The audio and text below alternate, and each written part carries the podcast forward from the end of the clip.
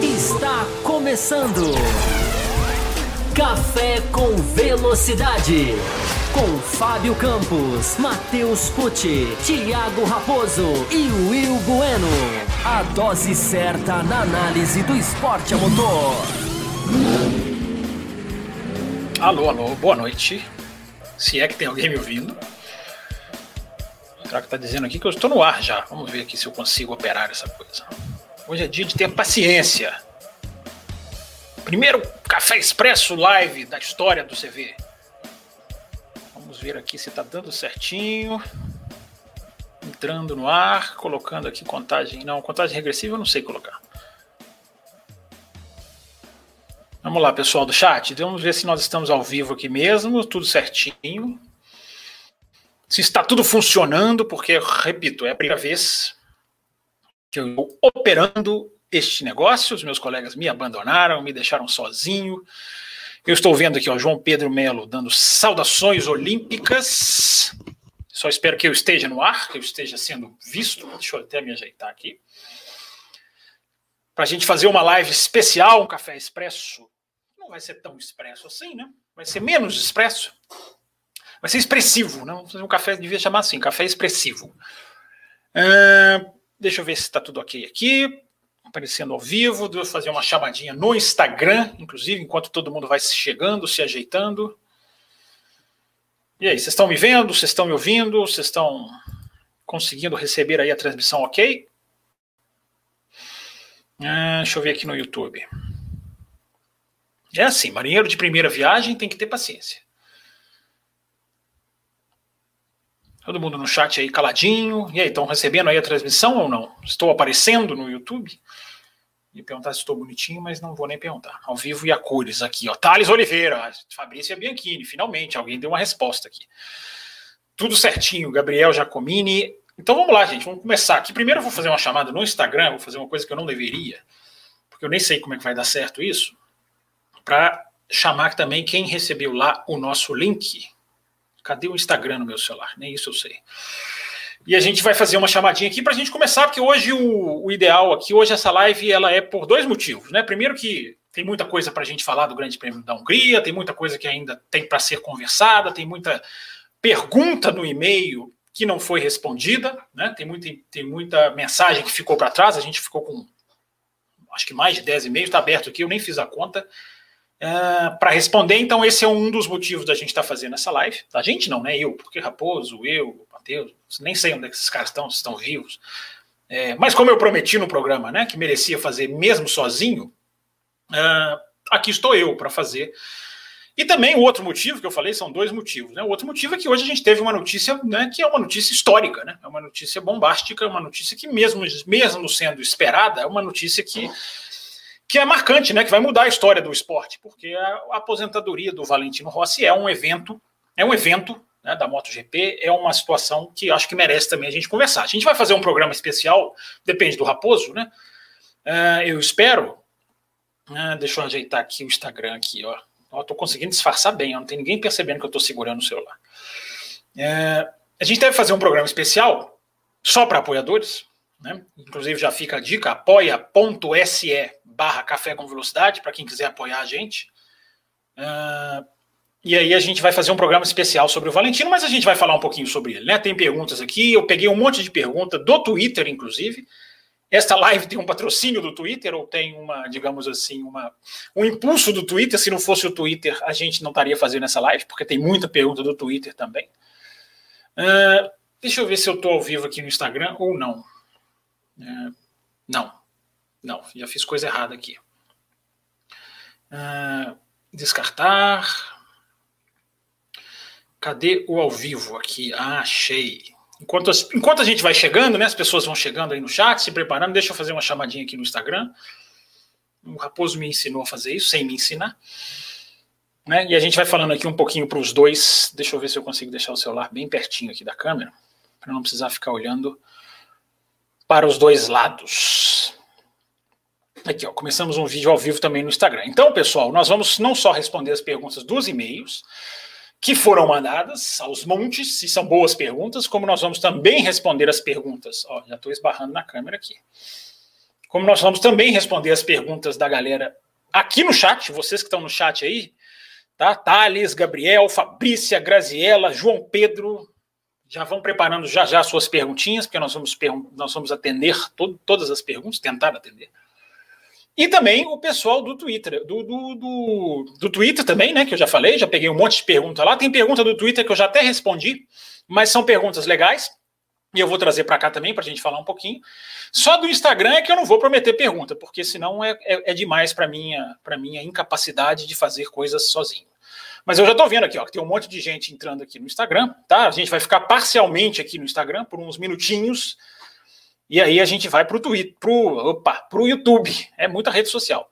É, e a gente vai direto para o YouTube. Então, quem está aqui no Instagram, tiver querendo falar sobre automobilismo, sobre o Grande Prêmio da Hungria, sobre Valentino Rossi, eu até brinquei lá no Twitter, né? Se, se der tempo, até um pouquinho sobre a Olimpíada. Hoje tá bom, porque não tem Olimpíada tão cedo assim, esportes importantes, não tem atletismo hoje. Então a gente pode esticar um pouquinho. Também é por causa disso que essa live está acontecendo neste horário. Tá aqui, ó. O Klaus, o Igor, a Cindy, grande Cindy, Cintia, vocês estão aqui no Instagram, mas vocês vão ter que vir pro Twitter, tá? Pro Twitter não, meu Deus, pro YouTube. Eu vou parar de falar Twitter. Juro que eu vou esquecer do Twitter por, por alguns momentos. A gente vai continuar essa live no YouTube, mas a gente está chamando aqui no Instagram para o pessoal, né, ficar com aquele gostinho de, de não querer assistir. Uh, deixa eu ver se tem mais algum recadinho para dar aqui. Uh, tem que ativar o sininho no canal do Café, tem que né, seguir. Um dos motivos também é que a gente atingiu 2 mil seguidores há pouco tempo, a gente atingiu muito rápido essa marca. A gente conseguiu 4 mil uh, cliques já, praticamente, na edição de segunda-feira, 4 mil acessos, né, somando os dois blocos.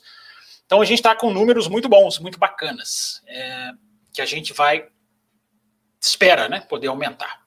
Pessoal dando boa noite aqui no chat. Deixa eu já começar a puxar a primeira pergunta, então que o celular fica aparecendo aqui na câmera do YouTube, fica um horror, né? Mas é, enfim, tudo tá tudo tá tudo diferente. É o primeiro café expresso, tá, gente? O café expresso vai voltar.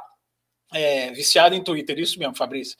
O Café Expresso vai voltar, e a ideia do Café Expresso são vídeos curtos, né, de reflexão, vídeos que fazem, né, pegam assuntos interessantes e fazem ali algumas, algum, alguns comentários rápidos, mas hoje é um Expresso especial, né, hoje é o Expresso da volta, o, retorno do Expresso. Então hoje está em formato de live, para a gente poder é, para a gente poder fazer uma estreia legal, né? Celebrando esse número de. Tem muita gente entrando aqui no. no...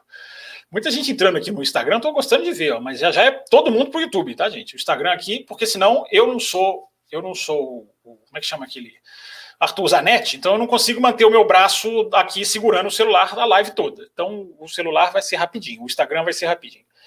Uh, deixa eu ver aqui mais um recadinho antes da gente começar. Muita coisa para a gente falar de Hungria. Vamos falar mais do Alonso. Tem pergunta aqui sobre Vettel, tem pergunta aqui sobre né, essa questão, essa questão muito interessante, né, que foi proposta por algumas equipes de poder de se receber interessante no sentido de gerar interesse, não que seja correta, de equipes terem que pagar se bater no, se avariar outro carro, enfim.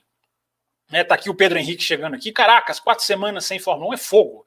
Estou pretendendo maratonar as temporadas 2007, 2008, 2010 e 2012. Olha, nesse período sem Fórmula 1, a gente vai fazer um café especial no dia 23 de agosto, finalmente foi batido o martelo, sobre a Fórmula 1 2022. Tá? Nós vamos fazer muita, muito, vamos trazer muita informação do projeto, do carro, né, do, do, da intenção da Fórmula 1, do que, que vai mudar em termos de regulamento. Tá? A gente, e esse programa vai ser no dia 23 de agosto, uma semana antes de uh, Spa, se eu não estou enganado.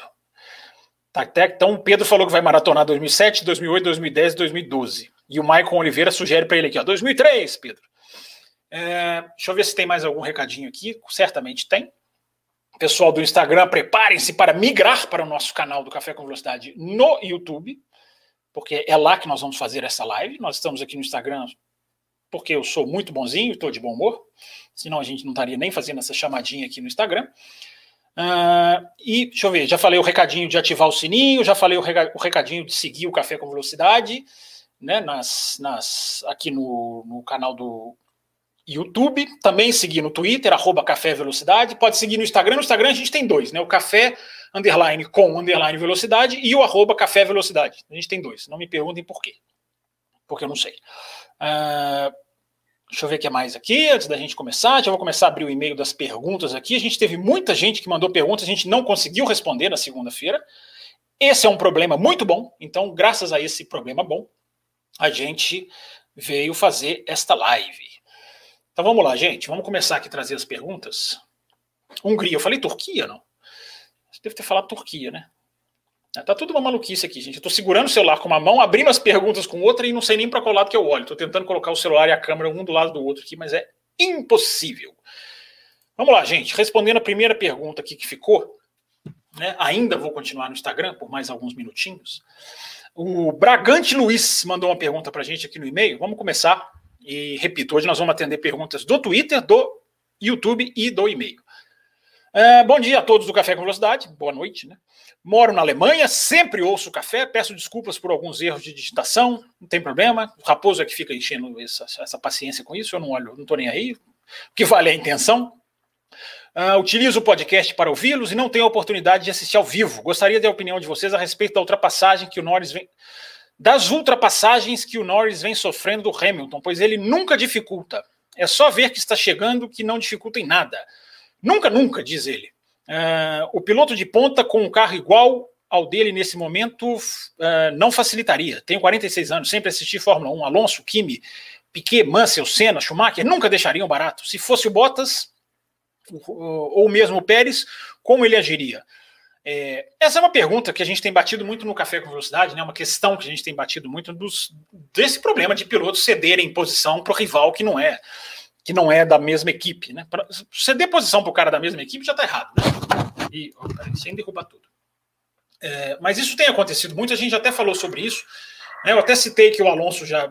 O Alonso disse depois da Inglaterra que isso é um problema uh, muito do uso do carro, né? O piloto fica brigando por ultrapassagem, ele começa a usar as, as unidades auxiliares do carro de uma maneira diferente e isso acaba isso com isso ele não consegue, digamos assim, otimizar a sua performance. Então esse é um problema. Eu acho que a questão do Norris é a gente pode até colocar o Norris como Mercedes. Será que não existe ali uma tendência de facilitar? Mas a gente tem que tomar cuidado porque não é só o Norris que faz isso, né? Não é só o Norris que, que se fosse só o Norris tudo bem. Agora isso é um problema de muitos pilotos fazendo isso, né? Isso é um problema que 2022 tem que eliminar porque é preciso deixar os carros mais próximos, e com os carros mais próximos, uh, eu acredito que isso seja muito menos. Né? Você não vai ter motivo. O problema de. Isso tudo acontece porque hoje a gente tem duas categorias, três categorias dentro de uma só.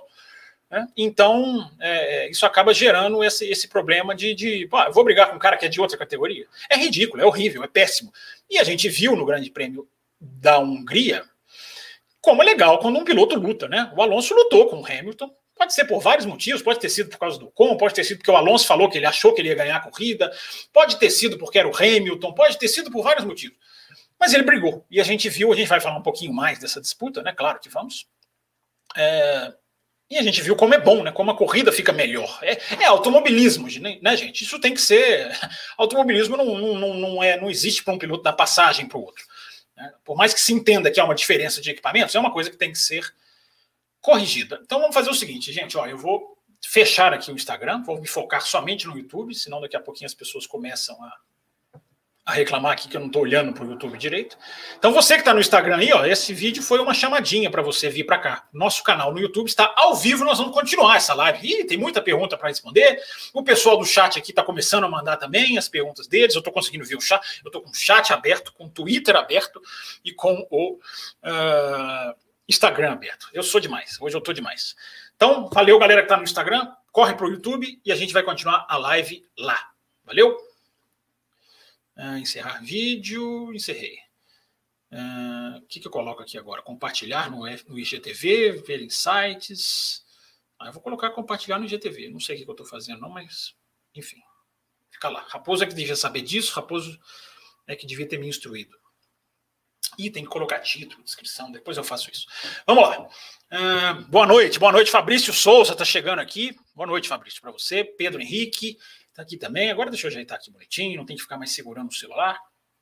Muita gente chegando aqui. Deixa eu passar. Vou dar uma prioridade um pouquinho mais para as perguntas do e-mail, para depois a gente ficar mais no chat, no Twitter.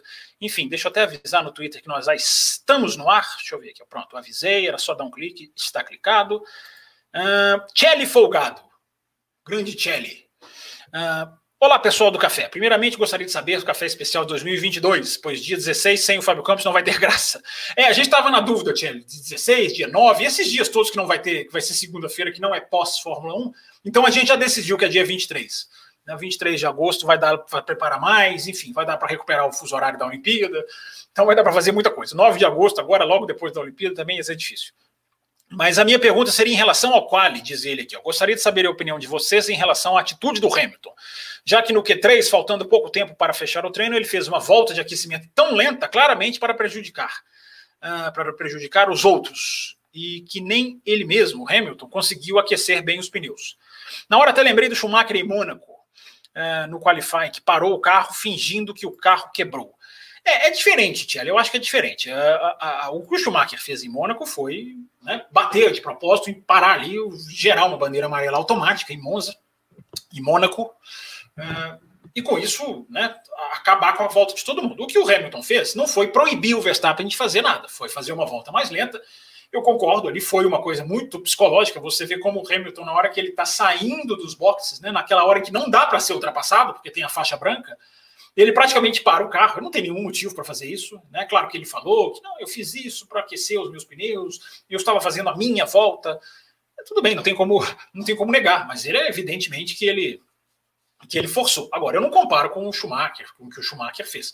É um jogo de, de, de digamos assim, de mental. Né? E até o Bruno Leix falou isso lá no Loucos por Automobilismo o, Hamilton poderia ter, ter tentado, o Verstappen poderia ter tentado ultrapassar. Eu até acho que o Hamilton não deixou. Não é tão fácil assim acelerar e ultrapassar, porque o Hamilton estava freando nas horas mais, digamos assim, mais difíceis. E estava acelerando é é, é, é, estrategicamente. Também acho, talvez ele não tenha aquecido os próprios pneus, porque o Hamilton sabia que quem estava na vantagem era ele. Ele já tinha feito uma volta muito mais rápida. Né? Mas enfim, foi esse é, é, jogo psicológico, gente. A gente tem falado aqui no café, a gente tem falado nos lugares, tem falado lá no Twitter. É jogo psicológico. A guerra é não se ganha campeonato mundial só acelerando. Você ganha campeonato mundial fazendo a guerra psicológica também. Não estou falando que justifica qualquer coisa, que tem que parar na pista, nada disso. Mas ali o Hamilton fez uma, uma digamos assim, uma, uma esperteza. Ele foi esperto. Mais uma aqui do e-mail. Os e-mails grandes, cara. Vamos ver se aqui dá para resumir aqui. Ó. Tiago Tinoco. Olá, bancada do café. Esse é o meu segundo e-mail. Segundo, a gente gosta também. Uh, eu sei que esse assunto que eu vou trazer aqui não é o assunto principal dessa corrida, incrível que nós tivemos, mas estou aqui para fazer uma especulação. Eu vi em muitos lugares que a Mercedes não irá mais trazer as atualizações para 2021. Vi um vídeo de um tal de Matheus Pucci, eu também acho que não sei quem é direito, e ele insinua quem é que essa atualização da Mercedes ajudou ela mais nas pistas de baixa velocidade, o que até justifica o bom desempenho na Hungria. Se essa insinuação estiver correta, nós podemos acabar vendo um domínio maior da Red Bull na Hungria, maior da Red Bull depois da Hungria, lendo corretamente, já que, né, segundo ele está dizendo aqui que não tem mais pistas tão de baixa assim. Né? Depois da Hungria, não teremos tantas pistas de baixa. É, mesmo eu não gostando disso, na minha opinião, eu acho que podemos acabar vendo um domínio maior da Red Bull, sim. Olha, Tiago, é, é difícil a gente dizer se as atualizações são para pista de, de, de, de baixa ou se vão funcionar só em pistas de baixa e não em pistas de alta. A, Mercedes fez a, em Silverstone a pole, né? o que é a pole de verdade, né? a pole de qualifying. Né? A Fórmula 1 fica chamando de pole o cara que ganhou a sprint, mas vamos lá, né? não é, isso não é pole. Pole é o cara que fez o Q1, Q2, Q3. É, menos de três horas de vídeo, nem, nem é, de jeito nenhum. É, eu não sei, Magro, Magno, pai da Manu. Eles me deixaram sozinho aqui, meu amigo. Eu vou embora até começar aqui uma madrugada da, da Olimpíada. Não estou brincando. Vamos, vamos tentar atender aqui o máximo de perguntas possível. Uh, então, não dá para saber, porque é o seguinte: a Mercedes foi mais rápida no qualifying da Inglaterra. Né? É um qualifying específico, foi ali no final do dia, tem a questão da temperatura. E a Mercedes foi mais rápida na Hungria. Agora, ela tem essas duas, essas duas vantagens, entre aspas, apesar de que a Red Bull ganhou a sprint race e a gente não viu a corrida no domingo como foi. Né? Não deu para ver por causa do acidente. Mas eu acho que o seu raciocínio, Thiago, ele pode, ele pode proceder como pode não proceder. A gente tem que ver mais. Esse é, é assim que eu respondo a sua pergunta. A gente tem que ver mais para saber se essas atualizações são realmente muito melhores em circuitos de, de, de baixa, melhores em circuitos de, de alta. Tá cedo, a gente viu uma corrida.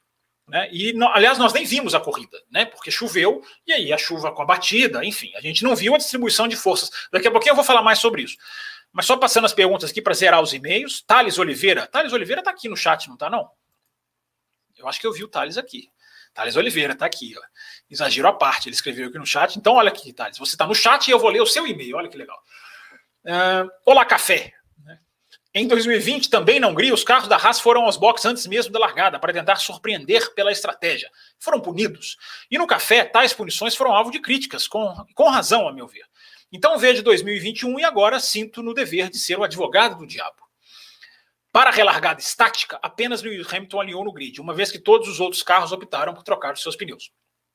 Uh, quando foi a Haas, o argumento era, era dar a chance de tentar uh, era dar chance a uma equipe que não tem chance. Agora pergunto: a liberdade de estratégias das equipes vale mais do que o espetáculo de uma largada estática para os fãs?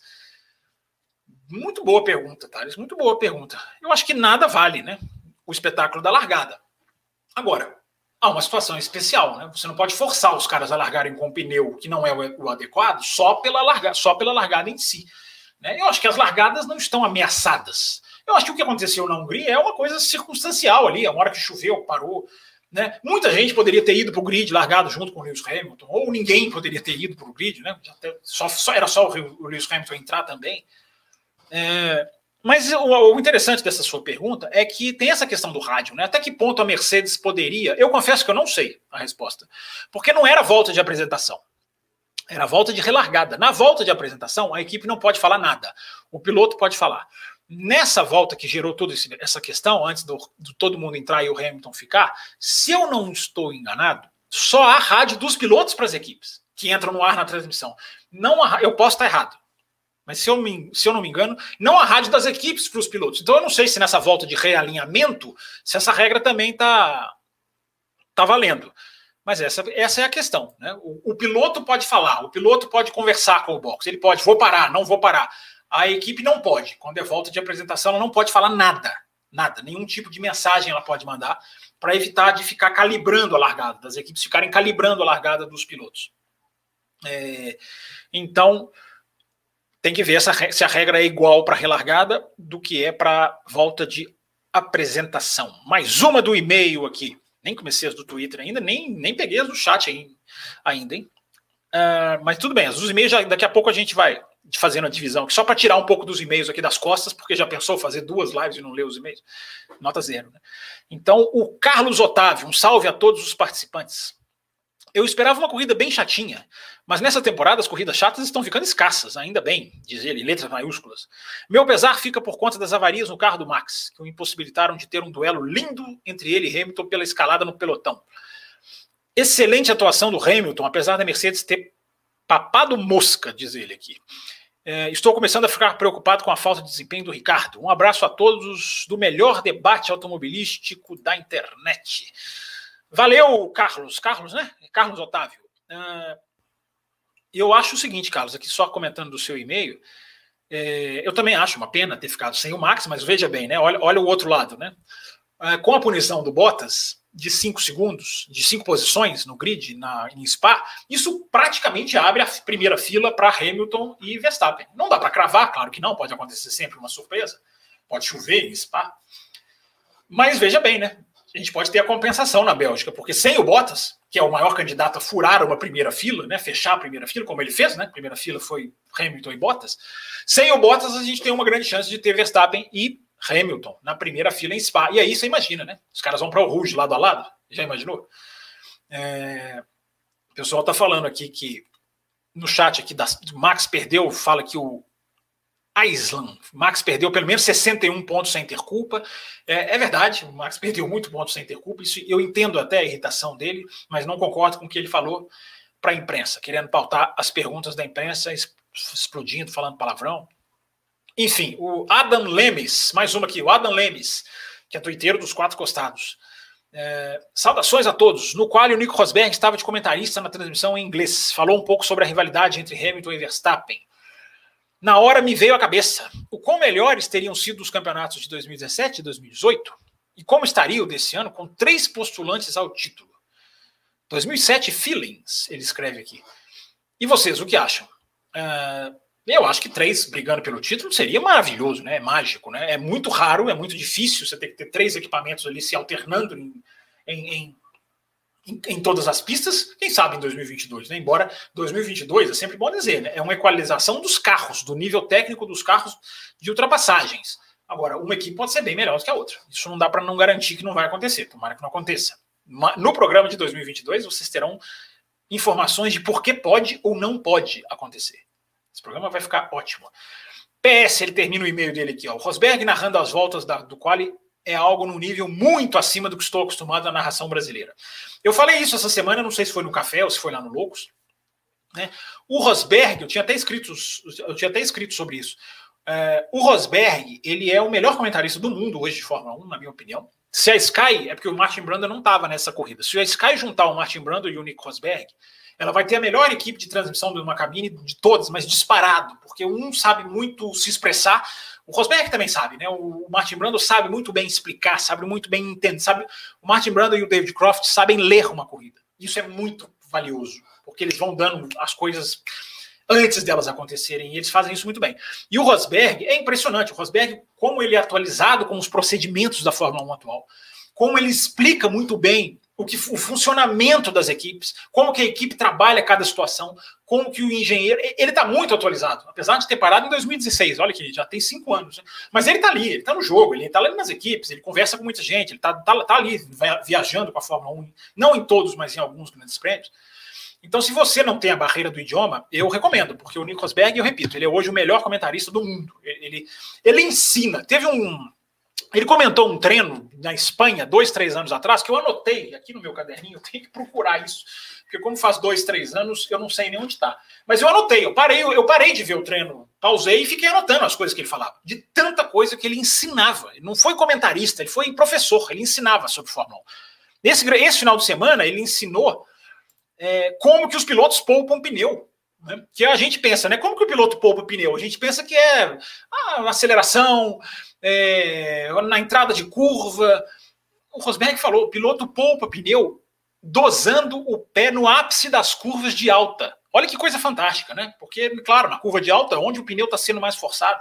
E ele explicou isso de uma maneira muito didática, então você aprende muito de, de, de Fórmula 1 assistindo o Rosberg comentar. Isso é uma coisa que eu queria falar aqui. Inclusive, eu já estou respondendo ao João Pedro. Uh, João Pedro mandou aqui, ó, que você comentou sobre o Rosberg no Loucos por Automobilismo. Deixa eu até colorir essa mensagenzinha aqui que ele mandou no Twitter. Então já está respondido aqui também. Deixa eu continuar passando os e-mails. Uh, vamos lá. Quem mais aqui? Deixa eu ver aqui mais quantos e-mails a gente tem. Tem mais uns. Nossa, tem mais uns sete e-mails aqui. Vamos passando rapidinho. Marcelo Cesarino, grande Cesarino. Poxa, esse aí é da ouvinte das antigas. Depois de muito tempo, vou poder usar a, a, frase gostei bastante da corrida. Eu acho que o Raposo leu essa mensagem? Estou enganado, não? Enfim, mas se leu, a gente lê de novo. Uh, Alonso e Hamilton deram uma aula de disputa, mas tem sempre que dar um. Sempre, sempre algo para dar um gosto amargo. Foi a desclassificação do Vettel. Achei que o Bottas ia tomar um gancho de uma corrida, fora pela batida, mas nem concordaria, é, já que ele não teve má fé, apenas foi barbeiro, diz aqui o Cesarino. Perguntas. É, aliás, só antes da pergunta, antes de eu ler a pergunta, eu acho que nem tem como punir o cara tirando o cara de uma corrida. Eu acho que a, a criação do número de pontos foi por causa disso. É, eu não sei se existe um máximo, se eles podem dar os 12 pontos. Se, se, eles puderem dar os 12 pontos de uma vez, tudo bem, aí eles podem tirar o cara da corrida. Mas a, a questão de somar pontos é justamente para não ter essa tira da corrida, não tira da corrida, para fazer uma coisa mais escalonada. Não estou dizendo que eu concordo, estou dizendo que é o pensamento deles. É, o que, que o Cesarino perguntou aqui? É, não apenas incluindo a corrida de domingo, a Alfa é pior do que a Williams em 2021? É, o Ricardo não pontuou pela batida com pela batida do Stroll ou foi sua natural falta de velocidade em 2021? Em 2021 ele é o Latifi da McLaren, perto do Norris. Não, não acho, não acho. Não. Latifi, a diferença do Latifi pro, pro Russell é bem maior do que a do Ricardo pro Norris. O Ricardo está evoluindo lentamente, literalmente, mas eu não acho que. É, é, difícil responder se ele foi mal por causa da batida ou por, pelos defeitos dele. É uma soma. Agora, o carro avariado, você não pode. Né? Aí, é aí muda. É igual o Max Verstappen. Muda a sua análise da corrida, o cara correndo com o carro todo quebrado. E, Cesarino, a Alfa não é pior do que a Williams. Eu não acho. Não acho a Alfa pior do que a Williams, não. A Alfa é mais carro do que a Williams, embora a Williams no Qualify seja melhor, com o Russell. Mas né, o que aconteceu foi circunstancial, mas carro por carro, ainda acho que a Alfa está um pouquinho na frente. Uh, deixa eu pegar uma perguntinha do chat aqui, ó. João Carlos Campelo. A Red Bull corre o risco de sofrer punição por troca de motor já em Spa? Trocar o motor do Max pelo da atualização anterior ao de Silverstone seria uma opção? Eles fizeram isso, João Carlos. Eles trocaram em Budapeste, eles trocaram por um motor já usado, por isso que eles não perderam 10 posições no grid. Eles provavelmente vão usar outro motor, provavelmente eles vão ter que usar mais uma unidade.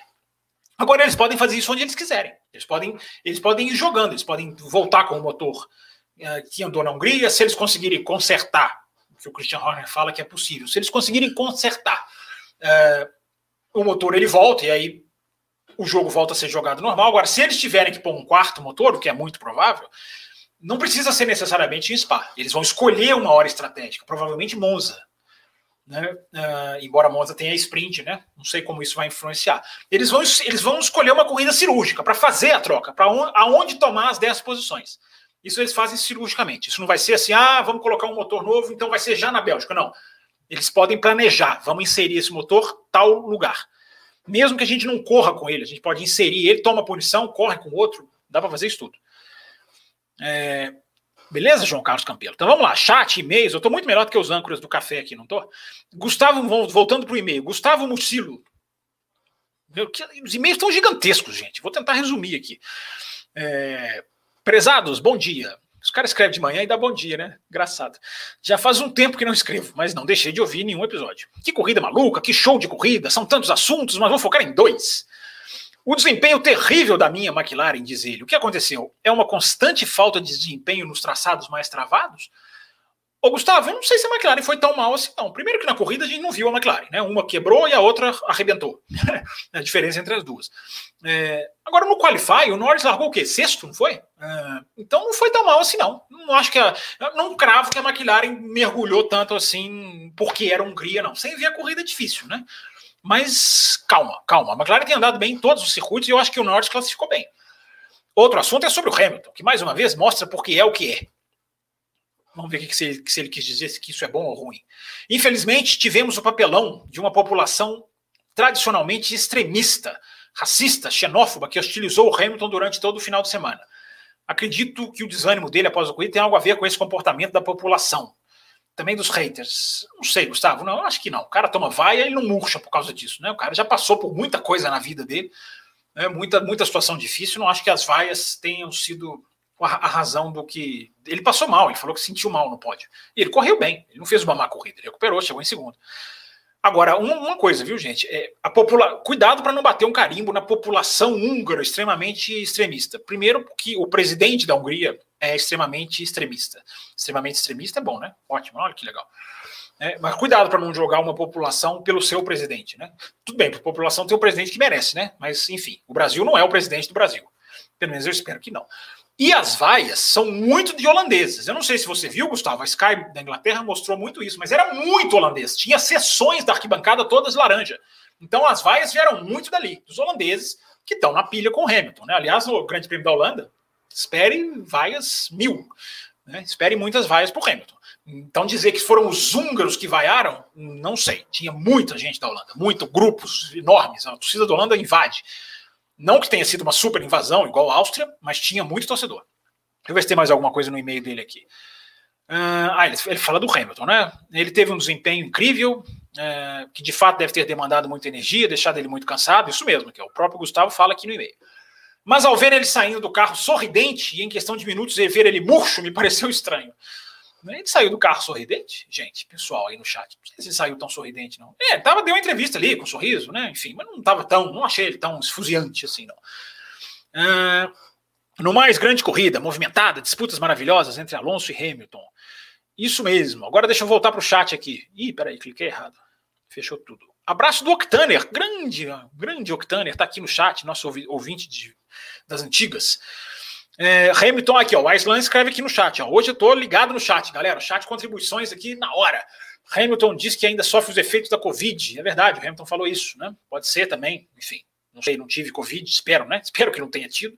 Só quem teve pode saber nessa questão do cansaço. Eles falam que existe a long Covid, né? Em inglês, long Covid, que é uma coisa que o efeito da doença volta, enfim, permanece, às vezes aumenta. É difícil de julgar, né? Tomara que ele esteja bem. Igor Paulinelli, sou de BH também. Olha que legal, um ouvinte de Belo Horizonte. Isso é muito raro. É, sabe de algum bar que passe corrida? Sou Igor. não faço a menor ideia. A menor ideia. Se eu descobrir, eu falo aqui no café, mas não sei. Em pandemia, não estou indo em bar em lugar nenhum ainda. Apesar de que em Belo Horizonte todo mundo vai para os bares já. Voltou. Eu não. É, mas enfim, se eu souber um dia, eu falo aqui no café. Legal, um ouvinte de BH. Deixa eu continuar passando os e-mails aqui. Eu quero zerar os e-mails para a gente ficar mais à vontade aqui no chat e no Twitter. Tem muita pergunta do Twitter também para responder. Uh, Cleiton Batista Mendes, esse mandou um e-mail curtinho. Ó. Mesmo com o quase abandono duplo da Red Bull, mais preocupante para a equipe taurina o desempenho da Mercedes no sábado. E que sorte da Mercedes, tanto um dos seus carros, que quando um dos seus carros larga mal, ele faz um strike. É, não é sorte, né? Foi a barbeiragem do Bottas. Claro que não foi por querer, evidentemente, mas é, é difícil para a Red Bull, né, cara? Você sair de uma corrida. Eu sei que tá todo mundo de mal com a Red Bull, pela Red Bull ter forçado a barra na questão de Silverstone. Eu, eu sei. Mas vamos pensar um pouquinho, né, no lado da equipe, né, gente? Os caras estão os dois carros tirados por um cara, pelo companheiro do rival. É difícil, né? Eu acho que eu acho que eles tinham mais motivos para chiar, não para protestar, FIA, revisão, novas evidências. Agora tudo é novas evidências, né? O Vettel vai protestar com novas evidências. Bonito isso, né? Muito bonito. Novas evidências. Eu tenho novas evidências que o café está muito bom ultimamente. É... Mas a pergunta do Cleiton é muito interessante, porque é importante dizer já esbarrei nisso aqui agora há pouco. Nós não sabemos qual é a real força. A Hungria não nos deu o desenho fatal, fatídico, de quem está mais rápido entre Red Bull e Mercedes. Agora, o que ele fala aqui do sábado é muito interessante. Porque o que, que a gente. A gente não viu corrida, porque choveu e porque a Red Bull não existiu, não, não teve, não pôde correr. Agora, é, Inclusive aqui, ó, tem uma pergunta do Júlio César. Ele escreve aqui, ó, Júlio César com Z. Ele escreve no Twitter aqui, ó. Quem vem mais forte para o restante da temporada? Enfim, eu respondo as duas perguntas com a mesma resposta. É fundamental saber que a Red Bull correu atrás da Mercedes na Hungria. Correu atrás no sentido de tentou pegar e não conseguiu. Testou todas as configurações possíveis para a asa dianteira, todas possíveis, tira a asa ao máximo, chegou no máximo de tirar, né, baixar, né, no sentido de baixar a asa, uh, e não conseguiu pegar a Red Bull. Trocou a asa traseira por uma asa menor isso na Hungria é quase um suicídio. Você tirar a asa, eu até desconfiei disso por causa da questão do reiki, mas não, ela trocou a asa, ela tirou a asa traseira, tira, vou fazer aqui, ó. Colocou outra asa traseira menor. O que na Hungria, repito, é, é a contramão. Mas isso é quase que um desespero. E a última coisa, a última evidência, é que quando, como a Red Bull percebeu que não tinha como alcançar a Mercedes, a Red Bull foi fazer o que? Dois de pneu vermelho podendo fazer de médio, como fez a Mercedes, ela foi para os macios. Aquilo ali é tipo assim, ó, chutei o balde, chutei o balde, não vou ter velocidade, vou tentar uma estratégia maluca, porque a temperatura estava tão quente que o pneu vermelho era suicídio, entre aspas, muitas aspas. Enfim, era claramente uma estratégia alternativa, com muito menos chance de dar certo. Então, tudo isso, os acertos da asa dianteira, a troca da asa traseira e o principal, largar o Q2, e ir com um pneu mais macio, que é tipo entregar a batalha pela pole position, é, saber que na pole position vai perder, e, e aconteceu, tomou quatro décimos, é, isso é preocupante. Então, isso eu não sei, eu não sei se o jogo já virou. Eu não vou dizer, porque, como eu respondi para um dos nossos ouvintes aqui, é, é muito cedo para dizer qual, qual, qual atualização funciona melhor, se a Mercedes virou o jogo, é cedo. Mas que na Hungria não houve, não houve disputa entre Mercedes e Red Bull, isso é um fato. Deixa eu tomar uma água aqui, porque vocês falam demais. Continuando aqui os e-mails. Deixa eu ver se no chat tem aqui alguma coisa. Pá, pá, pá, Galera me marcando aqui. É, chegou o Will. o Will Bueno, eu fico bravo quando você fica aparecendo fora do ar né, e fica aí me abandonando a fazer, né? Vou nem precisar, não vou nem dizer. Chegou o Will, disseram aqui no chat. Ou seja, o Will Bueno, gente, está aqui no chat. Ele não quer fazer a live. Só posso, só posso dar um cartão amarelo por causa disso. Então o Will passa a ter dois cartões amarelos e contra 135 do Matheus. Já já ele chega lá. Gabriel Henrique Carvalho Costa. Mais e-mails aqui. Já já vou acabar os e-mails, vou conseguir zerar os e-mails. Faltam três. Três ou quatro? Um, dois, três, quatro. Nesse final de semana vimos um desempenho ruim do Ricardo. Impressionante como o Ricardo chamou a atenção das pessoas, dos ouvintes nesse final de semana. Né? Ele diz que a dificuldade de adaptação com o carro. Mas será que não estamos vendo a curva descendente desse piloto, como o Vettel, por exemplo? Interessante. Faz algum tempo que ele não tem nenhuma apresentação fantástica, como na época da Red Bull. Será que era mais o carro do que o piloto? Grande abraço. Vocês são a minha companhia no trânsito. Olha que legal. e a voz mais sensata a respeito de Fórmula 1 no Brasil. Obrigado, Gabriel, obrigado. É, eu gosto quando dizem que nós somos sensatos. E a gente tenta ser. Né? Não quer dizer que nós estamos sempre certos, mas fazer uma análise sensata hoje em dia. Nossa, eu tenho visto cada análise de Fórmula 1 que parece assim, meu Deus, quanto, quanto exagero, quanto, quanta falta de pé no chão, quanta torcida. Enfim, cada um analisa do jeito que quiser. Mas obrigado pelo sensato. É interessante isso que ele coloca do Ricardo, né? O Ricardo já falou, ele já admitiu isso, que o problema dele é de é da entrada da curva, né? É o turn-in, como se diz em inglês. Novas evidências sugerem que Fábio Campos irá selecionar os e-mails. Não, Michael, eu estou lendo todos sem selecionar. É, a força do Ricardo na Red Bull era justamente o turn-in, né? Era freada, era disputa de freada, era o ultrapassador, como eu batizei na época da Red Bull. É... Então, sim, tem alguma coisa a ver com o carro, sim. Ele se adaptava muito bem com o carro da Red Bull. Agora, ele não andou mal na Renault. Ele não foi o ultrapassador na Renault. Não foi. E ele dizia, né? Na Renault ele dizia, eu estou estranhando os, os, freios. Agora ele está estranhando todo o processo de entrada de curva, né? Que é o alinhamento do carro, que é o momento em que você começa a atacar. Você olha para o ápice da curva, você vai fazer ele mais aberto, mais fechado. Você tem piloto que entra mais rápido para sair mais lento, tem piloto que entra mais lento para sair mais rápido. Toda essa ciência de pilotagem. Mas os, eu, eu não sei, eu acho que é interessante o seu, questionamento, o, o Gabriel, Gabriel Henrique. Mas eu acho cedo para dizer que o Ricardo entrou na curva descendente. Vem aí 2022. 2022 é a salvação do Ricardo. Salvação, é outro carro, é outro. 2022, gente, é outra categoria. É simples. Eu acho que é simples isso, né? Eu ia até falar isso no programa de, dois, de, de, de dia 23 de agosto, mas essa frase eu já adiantei. É, 2022 é outra categoria, porque o carro vai ser simplesmente trocado por um outro completamente diferente. O que, que ele é igual ao atual? Vai ser igual, vai ter quatro rodas. É, o resto é muito diferente, muito, muito. E o motor? O motor também vai ser igual, unidade de potência. Tá legal, viu, gente? Estou gostando das perguntas, estou gostando dos comentários. Uh, vou pegar um do chat aqui agora. Rubens Ferreira, Fábio Campos, as pistas do segundo semestre favorecerão a Red Bull ou a Mercedes? Será que a iminente saída de Bottas pode deixá-lo de lado na briga do campeonato, tanto do Hamilton quanto por equipes? É, Depende, Rubens. Se o Bottas sair já com um emprego, é uma coisa. Se o Bottas sair sem nenhum emprego, ele não vai poder ficar chutando balde, atrapalhando a própria equipe. Eu nem acho que isso é o estilo do Bottas, não. Eu acho que os caras são profissionais, eles não vão se prejudicar ou prejudicar a própria equipe para ferrar a equipe. É, isso é uma coisa muito das redes sociais, né? Os caras são profissionais, até porque a Mercedes pode sacar ele a hora que ela quiser. Né? Ah, você está andando mal? Então sai. Traz aqui o Gutierrez, Esteban Gutierrez, que é o piloto da reserva deles. Ou traz o Van Dorn, a Fórmula E está acabando. Traz o De Vries. O Williams, me dá o Russell agora aí, que você ganha mais um motor de graça. Então, enfim, eles podem sacar o Bottas a qualquer hora. Então, não acho que o Bottas vai fazer corpo, é, corpo mole. Ele pode não ser tão corpo, corpo duro. Meu Deus, que expressão que eu acabei de inventar aqui. É, e sobre as pistas, eu não sei, Rubens. Eu acho que tecnicamente é impossível dizer quem é melhor, quem vai ser melhor.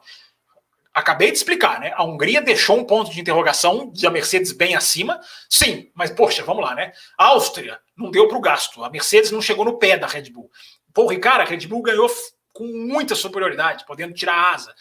Então, uma deu certo, outra não deu. Não dá para cravar que são as atualizações, porque as atualizações são pequenas. Né? Tem muita gente que supervaloriza as atualizações. Elas fazem uma diferença, claro, mas não estamos nos outros anos da Fórmula 1, gente. Não estamos nos anos em que uma atualização, super atualização suspensão, troca-se todo o sistema traseiro, dianteiro. Não existe isso mais. Não, isso não está acontecendo. É, o Vitor até coloca aqui, ó, De Vries, está na, De Vries está na Fórmula E, não faria sentido trazer ele. É, Vitor, mas a Fórmula E está acabando, ela vai acabar já. E, eu, se ela não, e mesmo se ela não coincidir com a Fórmula 1, dá para fazer as duas ao mesmo tempo. Só falta só uma etapa da Fórmula E. Né? Tudo bem, não faz sentido tirar ele do campeonato. Isso eu concordo com você. Agora, não precisava tirar. Enfim, eu falei o De Vries também, porque o De Vries está muito cotado, né? Estão falando muito do De Vries na Williams. Uh, vamos lá, vamos seguir essa live aqui. Vamos seguir essa live aqui. Vamos, vamos, ah, vamos clicar no joinha, tá? 56 joinhas gostando de ver o número de joinhas aqui. Não tem hora para acabar. Eu, eu que mando no programa hoje, tá? Não tem raposo, não tem ditador. Né? O Will tá me decepcionando aqui, correndo do, da brincadeira. Uh, deixa eu ver o que mais aqui. Vamos continuar. Vamos, vamos, vamos. Quero zerar os e-mails para poder focar em chat e Twitter. Tiago Meirinho. Olá, amigos do café. Passando por aqui de novo, gostaria de agradecer ao programa Extra. Oh, olha que legal, ele mandou esse e-mail antes da segunda-feira, né? Agradecendo ao programa Extra de leitura de e-mails. Olha aí, Thiago, Thiago Meirinho, outro programa, tá vendo? o número de e-mails é tão grande que vocês ganham mais programa. Por isso que mandar e-mail é sempre legal. E para você mandar e-mail, você tem que entrar lá no cafécomvelocidade.com.br. Tem lá um, um campinho para você preencher, você manda sua mensagem, preenche seu nome e tá pronto, tá feito. E fica muito mais fácil para a gente, né? A gente está falando e-mail, mas já já a gente tem que mudar essa, essa expressão. É entrar no chat e mandar mensagem. Ela chega por e-mail para nós. É, na, na prática, ela é um e-mail. Obrigado ao Fábio Campos pelo, pelo elogio do fato de eu ser um professor. Meirinho, todo professor merece elogios. Né? Professores são a alma desse mundo. Uh, será que o GP da Hungria, quando, sobre o GP da Hungria, quantos assuntos para falar? Né? O strike do Bottas, o melhor serviço dele na Mercedes esse ano, que maldade. A largada solo do Hamilton foi divertida mesmo. Teremos três blocos? Teremos, Thiago. Olha aí, tivemos dois na segunda-feira, 4 mil, praticamente 4 mil acessos. Muito feliz com, essa, com esse número. E aí estamos aí, fazendo o terceiro bloco nessa quinta-feira. Vai ter mais, tá? Hoje é a volta do Café Expresso. O modo como ele vai voltar vai variar, mas hoje o Café Expresso está de volta. Me deram a senha do YouTube, meu amigo. Agora segura. Mas o que eu queria mesmo era ouvir vocês falando sobre a defesa de Alonso contra o Hamilton. Que deleite de pilotagem, amigos. Destruiu o inglês, que reclamou e quase não, não conseguiu ficar de pé. Abraços e obrigado pelo bom conteúdo. O Thiago, é, eu, a gente já falou muito disso, né? Eu acho que é, a briga do Alonso com o Hamilton foi a melhor dos últimos dois anos. Eu tinha falado que era do Verstappen com o Hamilton na, em Silverstone, mas já, já, essas definições já foram atualizadas. Já houve. Como é, que é, como é que é, gente? Novas evidências, né? Já surgiram novas evidências de que a briga do ano é Verstappen e. É, Verstappen não. Hamilton e Alonso. Essa é a briga do ano, dos dois últimos anos, a briga pós-pandemia. E eu acho que ela está sendo muito pouco valorizada, tá? Eu coloquei lá no meu Twitter o um vídeo, coloquei é, é, é citações, eu estou tentando valorizar essa briga, porque eu acho que está sendo pouco valorizada. Não que tenham, não que estejam desmerecendo, não, mas eu acho que essa briga tinha que ter mais replays. O canal da Fórmula 1 tinha que colocar vários ângulos, é, colocar gente falando sobre ela. É, a briga foi linda, a briga foi linda, né? Abaixo a ditadura, grita aqui o Rafael Brandão. É, é hoje, a, hoje a ditadura abaixou. Raposo não está aqui, o Will não está aqui, não tem ditador. É, mas eu acho que a questão da briga do Alonso, quem puder rever, quem tiver F1 TV, enfim, é impressionante porque foi uma exibição de muita, de muita uh, destreza, né? Foi uma exibição, foi uma batalha muito intensa. Não foi só um piloto tentando defender, tentando atacar. Não, foi um piloto colocando de lado, fazendo um ataque puro e simples, né? Eu acho que isso foi muito legal. Então é uma aula dos dois. Você colocou aqui que o Hamilton tomou uma aula, eu, é, tudo bem, ele tomou uma grande, né, um grande, uma, grandes fechadas de porta, categóricas. Mas o Hamilton também é muito preciso, né? Onde ele tenta, ele vai, os carros se tocando ali na curva 4. Enfim, todos os dois foram muito bem. Claro que o Alonso foi superior, defendeu, né? Até o momento em que ele errou, né? É, as pessoas esquecem disso, né? Alonso impecável. Não, impecável não. Impecável não. Ele errou. Né? É igual falar que o Vettel fez uma boa corrida. Mas daqui a pouco eu falo do Vettel. Eu acho que o Vettel não fez uma boa corrida. Uh, mas daqui a pouco eu explico, mais. Uh, continuando aqui os e-mails. Faltam quantos? Dois. Dois para acabar. Para a gente cumprir a meta. Jorge Barbosa, tuiteiro dos quatro costados, o Jorge Barbosa. Boa noite, equipe do Café com Velocidade. Primeiro, vendo o Lewis Hamilton e Verstappen no final do pelotão, nos dando uma boa corrida. Podemos dizer que o grid invertido é uma boa ideia? Interessante, Jorge Barbosa. Eu não tinha pensado nisso. É um micro, um micro grid invertido, apesar de que o Verstappen não teve carro para subir o pelotão, né? O carro todo quebrado, lado direito. Não sei se vocês viram as imagens uh, o lado direito do carro do Verstappen completamente destruído, né? Todo quebrado. Então o Verstappen. Mas é legal, é isso aí. Olha como um piloto vira escalando o pelotão, sendo que os pilotos de equipes médias não dão passagem de graça. Olha, que, olha aí o grid invertido, uma palhinha do, grande, do grid invertido. Jorge Barbosa está aqui no chat, inclusive. Estou aqui. é isso aí.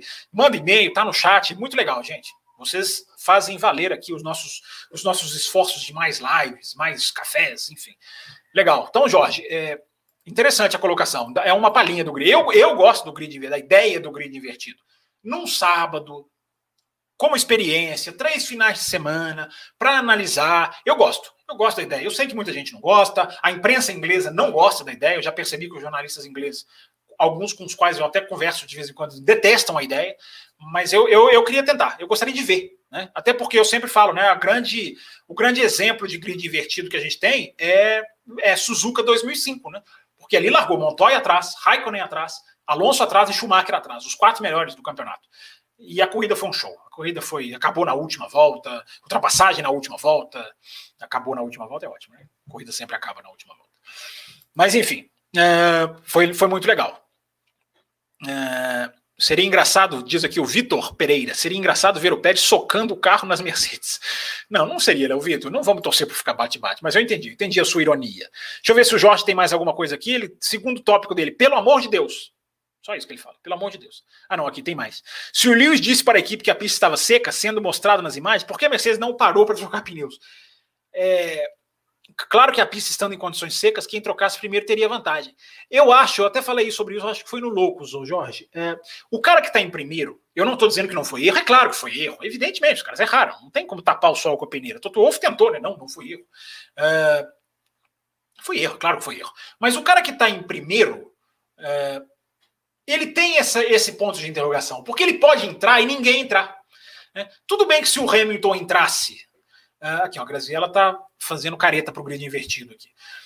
Uh, se, se, ninguém entrasse e só o Hamilton entrasse, ele ia dançar. Mas ele não dançaria tanto. Ele não, não seria tão prejudicial. Mas seria prejudicial. Então a equipe fica nessa. E eu acho que a Mercedes pensou que não ia ser todo mundo que ia entrar. Uh, eu acho que surpreendeu. Uh, você tem razão. Porra, as imagens ali mostrando a pista seca, né? Foi, foi um, uma falta de, de feeling. Mas o cara que está em primeiro, isso acontece muito na NASCAR, o Pablo, Pablo Brenner. Legal, Pablo. Obrigado por estar aqui também. Fala que aí vira NASCAR, né? Na mensagem do bate-bate, do, do, que o rapaz falou aqui do Pérez. Mas eu, vou, eu lembrei da NASCAR, bati o olho aqui, lembrei. A NASCAR tem muito isso. Na hora que os caras vão entrar no box, o primeiro colocado, ele muitas vezes ele está numa encruzilhada, porque todo mundo faz o que ele não faz. Então tem esses, tem esse X da questão, mas eu repito, foi erro. Claro que foi erro, evidentemente, erraram. Tinham que ter entrado. Enfim, a Mercedes até alega, né? Se entrássemos, o nosso box era o primeiro, a gente ia ter que esperar a fila toda passar. Não ia, não. Podia perder posição para alguns carros ali, mas nenhum piloto na história da Fórmula 1 nunca ficou parado esperando um grid inteiro passar sem conseguir achar uma brechinha. Na história da Fórmula 1. Claro que estou brincando, mas enfim, não, tem, não se tem notícia. Uh, já vou virar aqui só para o chat, viu, gente? Chat e Twitter. Uh, último e-mail. Último e-mail, para cumprir o combinado, hein? Igor Aman, Amanbarri, é aquele que pediu para a gente falar o nome dele durante o programa. Eu não sei se eu errei ou, se, ou, ou não. Olá, baristas. Ele sempre fala olá, baristas. Eu gosto dessa saudação dele. De tempos em tempos, vemos notícias de montadoras como Volkswagen, Audi, Porsche interessadas em disputar a Fórmula 1. Vimos também a Williams e a Haas em situações de quase falência em anos anteriores. Até entendo os impeditivos de montar uma equipe do zero, mas se há, assim, tanto interesse em participar da categoria, por que não fazer uma parceria com as equipes já inscritas no campeonato? Assim como foram BMW, Williams, McLaren Mercedes, Lotus Renault e atualmente Alfa Romeo Sauber. Forte abraço. O, o Igor, é, é, interessante a sua pergunta, é interessante o seu questionamento. Eu acho que. É... Ah, o Igor está aqui também no chat, ó, quase acertei. A, a Mambarri, é isso, não? Pô, seu nome é difícil, Igor. Eu vou te chamar só de Igor. É... Deixa eu, deixa eu responder sua pergunta aqui. É, eu acho que incentivar parcerias é incentivar o grid a não crescer. E o grid da Fórmula 1, Igor, precisa crescer. A Fórmula 1 não pode ficar com esse grid de 20 carros. Não pode, é muito pouco, é muito pequeno. O espetáculo fica pobre, você começa a dar muito mais, né? Lei da oferta e da procura. Os, os pilotos pagantes têm uma, uma, uma, um peso muito maior, os filhos de dono. Enfim, então eu acho que. Eu entendo o que você está querendo dizer, parcerias para entrar. Eu acho que não. Acho que tem que tirar essa taxa absurda, essa excrescência, que é a taxa de 200 milhões de dólares, que é maior do que o limite do orçamento, e fazer outras verificações financeiras para se impedir que entrem equipes sem condições. Né? Tem que fazer o que se faz a Indy, gente. A Indy incentiva equipes a entrar. Deixa entrar uma corrida só, deixa fazer só Indianápolis, deixa entrar aos poucos. É, a Fórmula 1 tem que criar esses mecanismos. É, se anunciar amanhã uma equipe que fala assim, eu quero participar de seis corridas no campeonato, é, eu acho que ele é válido. Deixa. Se a equipe mostra um projeto que isso vai ser uma coisa de continuidade, deixa. A Fórmula 1 tem um pânico disso. Né? Todas as equipes têm que participar de todas as corridas. Isso já fez a equipe até fingir que ia participar do Grande Prêmio. A Erros fez isso, dava uma volta e depois abandonava, ou seja, participamos oficialmente, não, vamos, não podemos ser multados. É, então eu acho que a Fórmula 1 tem que derrubar essas barreiras e que a BMW venha como BMW, que a Volkswagen venha como Volkswagen. Por que fazer parceria? Não é melhor ter a Volkswagen e a Williams? Não é melhor ter a Alfa Romeo e a Sauber? Não é melhor ter, quem mais você cita aqui? Não é melhor ter a Mercedes e a McLaren? Já pensou se Mercedes e McLaren fossem uma só? Enfim, tem que incentivar a ter mais equipes e não mais parcerias. Mas essa é a minha visão. Uh, Jonathan Savó, acabou os e-mails, né? Peraí, deixa eu ver aqui. Acabou, acabou. Gerei todos os e-mails, meta cumprida. O Igor, o Jorge, o Thiago, o Gabriel, li de todo mundo. Ó, todo mundo foi respondido. Enfim, palmas para mim, muitas palmas. É, já até fechei aqui o arquivo dos e-mails. Mas foi um prazer, gente, responder os e-mails. Então, antes da gente caminhar para o final do programa, é, porque ué, vocês estão pensando o quê? Que minha garganta é. Não é. Entendeu? Vamos lá, vamos olhar aqui o chat e, mandei, e mandar aqui responder aqui umas perguntas muito legais que eu trouxe lá do Twitter. Algumas eu já até respondi lá no Twitter, mas são legais, são perguntas legais que vale a pena falar aqui também. Deixa eu ajeitar um pouquinho essa câmera aqui, que está quase caindo. Isso, pronto. Uh, uma do chat aqui, ó. O Hiru, Hiruzen. Nossa, agora eu vou errar o nome. Hiruzen Sarutobi. Espero que eu tenha falado certo. Fábio Campos, você acha que a politicagem da Índia é melhor que a da Fórmula 1 e incentiva a mais times? O, o é, a Índia não tem politicagem, né? Claro que toda, toda categoria tem os seus joguinhos de bastidores, tem aqueles que, né, que tem, tem, tentam sempre ali ter uma vantagem aqui e outra ali, mas a gente não vê na Indy essa, esse movimento de sou só eu, eu quero só o que é melhor para mim. Na Indy eles entendem, a Indy tem um comandante, hoje é o Roger Penske, que dita ele conversa com as, com as equipes, ele conversa, é uma coisa muito mais democrática. E as equipes têm quatro carros, a Penske tem quatro carros, a Andeste tem quatro carros, a Ganassi Ganassi está com dois, então, é, Dixon, Palu, Ericsson, tem mais um na, Galá, na Ganassi que eu estou esquecendo? Acho que tem três, enfim, três, quatro carros. Uh, então, é, é, é, lá, lá há esse incentivo. A Indy faz uma coisa que é o patrocínio separado. O carro pode ter um patrocínio, o outro pode ter outro. Isso, isso numa categoria mais barata, não acho que isso na Fórmula 1 seria só instalar o dedo. Oba, patrocinadores diferentes não é, não é, não é simples. A Fórmula 1 é muito mais cara, né? Tem que ver se vai ter patrocinador. A Indy não. Como a Indy é mais barata, isso dá muito certo.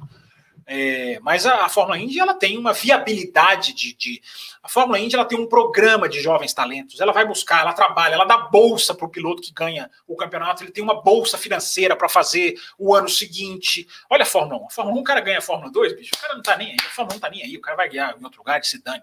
Então a, a mentalidade é completamente diferente. A Indy está fazendo as coisas certas. Embora a Fórmula 1 tenha o seu universo próprio, não é só comparar um com o outro, preto no branco.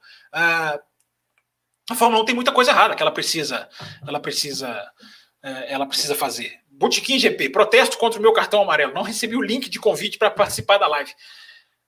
Will, eu não sei nem como eu faço isso. Se você me ensinar, eu te mando o link. É, enfim, é só é o link do StreamYard aqui, eu copio, colo. Onde que eu mando? Como é que eu vou mandar? Ah, não sei, Will. Eu não sei operar esse negócio, tem que me ensinar. Enfim, vem para cá, Will. Dá um jeito de vir para cá. É, Vitor Bert Totti Pereira. Será que o Max continuará com três motores na Bélgica ou usará o quarto? É, possível quinto no Japão? Ô, Vitor, primeiro eu não sei nem se vai ter Japão, eu acho que não vai ter. A Olimpíada tá, a Olimpíada tá rolando, mas os casos no Japão estão estourando. A Fórmula 1 não é a Olimpíada, não tem a mesma força, embora a Honda tenha muita força política lá no Japão. A Fórmula 1 não é a Olimpíada. Eu, eu para mim, não vai ter grande prêmio do Japão, não. Eu, eu, eu já descarto. Mas enfim, sou eu. Não é informação, é eu falando. É, quarto motor na Bélgica, Vitor, não sei se você pegou o comecinho da live, eu já falei, eles, provavelmente se eles tiverem que usar o quarto motor, não necessariamente tem que ser na Bélgica, mais cinco segundos para o Will Bueno. Boa, Pablo, boa. Uh, ele vai ficar cinco segundos de fora. Não, tem que ser minutos, né? Ele tem que ficar cinco minutos de fora, igual acontece no handball, né? Fica de fora, depois entra no programa. Mas enfim, Vitor, respondendo a pergunta do Vitor Pereira aqui. É, se tiver que usar um quarto motor, e, tudo indica que deve, vai ser estratégico. Eles vão colocar ali numa pista em que eles podem ganhar a posição, ou num final de semana em que o Hamilton vai mal. Né? Se o Hamilton toma uma punição, eles tomam junto para poder anular o prejuízo na tabela. Então eles podem jogar com essa questão dos motores. Não quer dizer que é Bélgica necessariamente, não, gente. Só para vocês entenderem isso. É, vamos lá, continuando no chat aqui. Isso aí, estou gostando do chat. O programa não acaba enquanto tiver pergunta. Campos, na sua conjectura, qual seria um dos pontos mais deficitários do jornalismo na Fórmula 1? Oh, que pergunta boa. Essa pergunta vale uma live inteira. Hein? É, eu acho que falta, João Pedro, uma cobertura mais crítica. Pura e simplesmente. Tecnicamente, os caras conhecem, tecnicamente, a imprensa inglesa é, é fantástica a cobertura de informação, é fantástico como hoje os jornalistas ingleses, os, os, aqueles corretos, né? É, eles, têm, eles têm contatos e eles conseguem furar, antecipar informação, dar notícias como certas é, é, o nível de cobertura, o nível dos jornalistas é bom. Né? O nível do jornalismo não é. Porque o jornalismo da Fórmula 1 é muito condescendente. Eles não, eles não se opõem mais a jogos de equipe, eles não se opõem a essa barreira de 200 milhões de dólares as equipes entrarem, são muito calmos com, por causa disso. Alguns até defendem jogo de equipe. Enfim, o para tentar resumir a pergunta, o, João Pedro, que é muito boa a sua pergunta, ela vale um café especial. Você podia até mandar no e-mail essa, essa pergunta. Mas destrincha ela mais no e-mail aí que a gente faz um programa aí, hein? Ó, Fórmula 1 tá de férias. Motivo para pauta a gente precisa. É, mas eu acho que falta ser crítico, o, o, o, João. Eu até falei isso na entrevista lá com o Botequim GP, né, que tá aqui rindo aqui à toa, engraçadinho, é, que a, o, o, nível de consciência do, do fã de Fórmula 1, a maioria dele vem do jornalismo, vem da imprensa. Se a imprensa bate contra as mazelas da Fórmula 1, ela cria ouvintes, fãs, telespectadores, seja o que for, mais críticos. Se a imprensa começa a tratar as coisas erradas como normais, cria-se uma geração que lida com isso como normal. É, então, parte muito da imprensa a consciência. Por isso que eu sempre falo, eu, eu gosto do Café com Velocidade, porque o Café com Velocidade atrai ouvintes que não são influenciados por essa imprensa. Porque tem muita gente que escuta o Café para primeiro e fala, ah, vocês são chatos, vocês criticam, vocês falam DRE. Por quê? É a função do jornalismo apontar os problemas. Se ele fala do DRS 15 vezes, se o DRS for efetivo 15 corridas seguidas, a gente não pode virar e falar assim, não, ah, vamos, já falamos demais disso, deixa. Não, o jornalismo não culpa o mensageiro, não existe essa frase. O jornalismo ele tem que ficar em cima do problema, ele tem que perguntar, ele tem que cutucar, ele tem que discutir, fazer textos, podcasts. A nossa parte é podcasts, né? Discutir os problemas. Vamos entrar a fundo nos problemas. Isso é um jornalismo, isso o jornalismo não faz. O, o, o, quem foi que perguntou? Já até desci a telinha aqui. Foi o João Pedro, João Pedro Melo.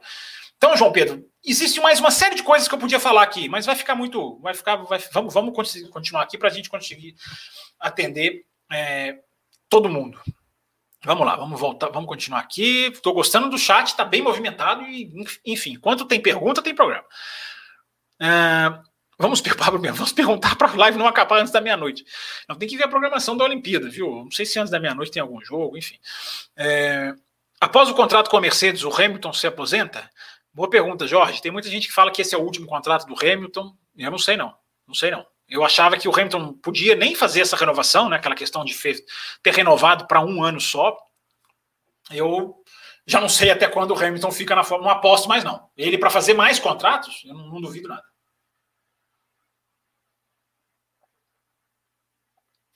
Ah, continuando aqui.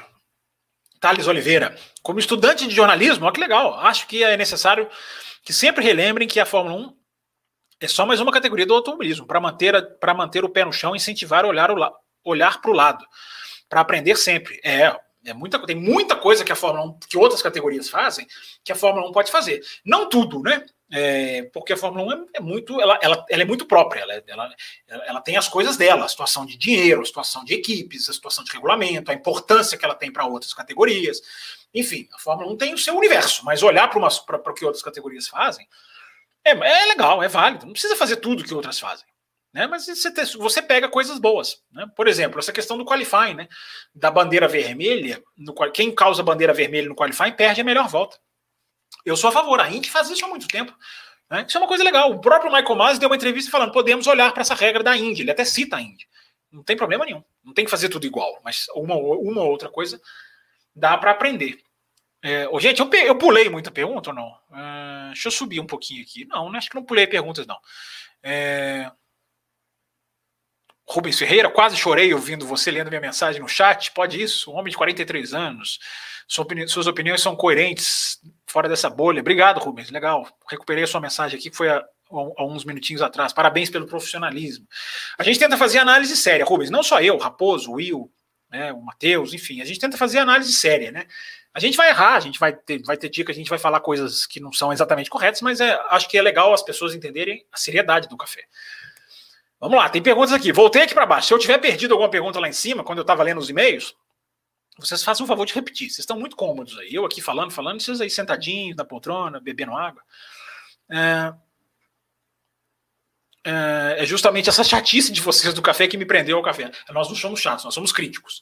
É igual eu falei, eu estou vendo muito pouca gente valorizar a briga do Hamilton com o Alonso. Né? E o café fez muito isso, né? fez um bloco quase inteiro se dedicando a isso. É, a punição para uso de uma quarta unidade. Peraí, peraí, sumiu.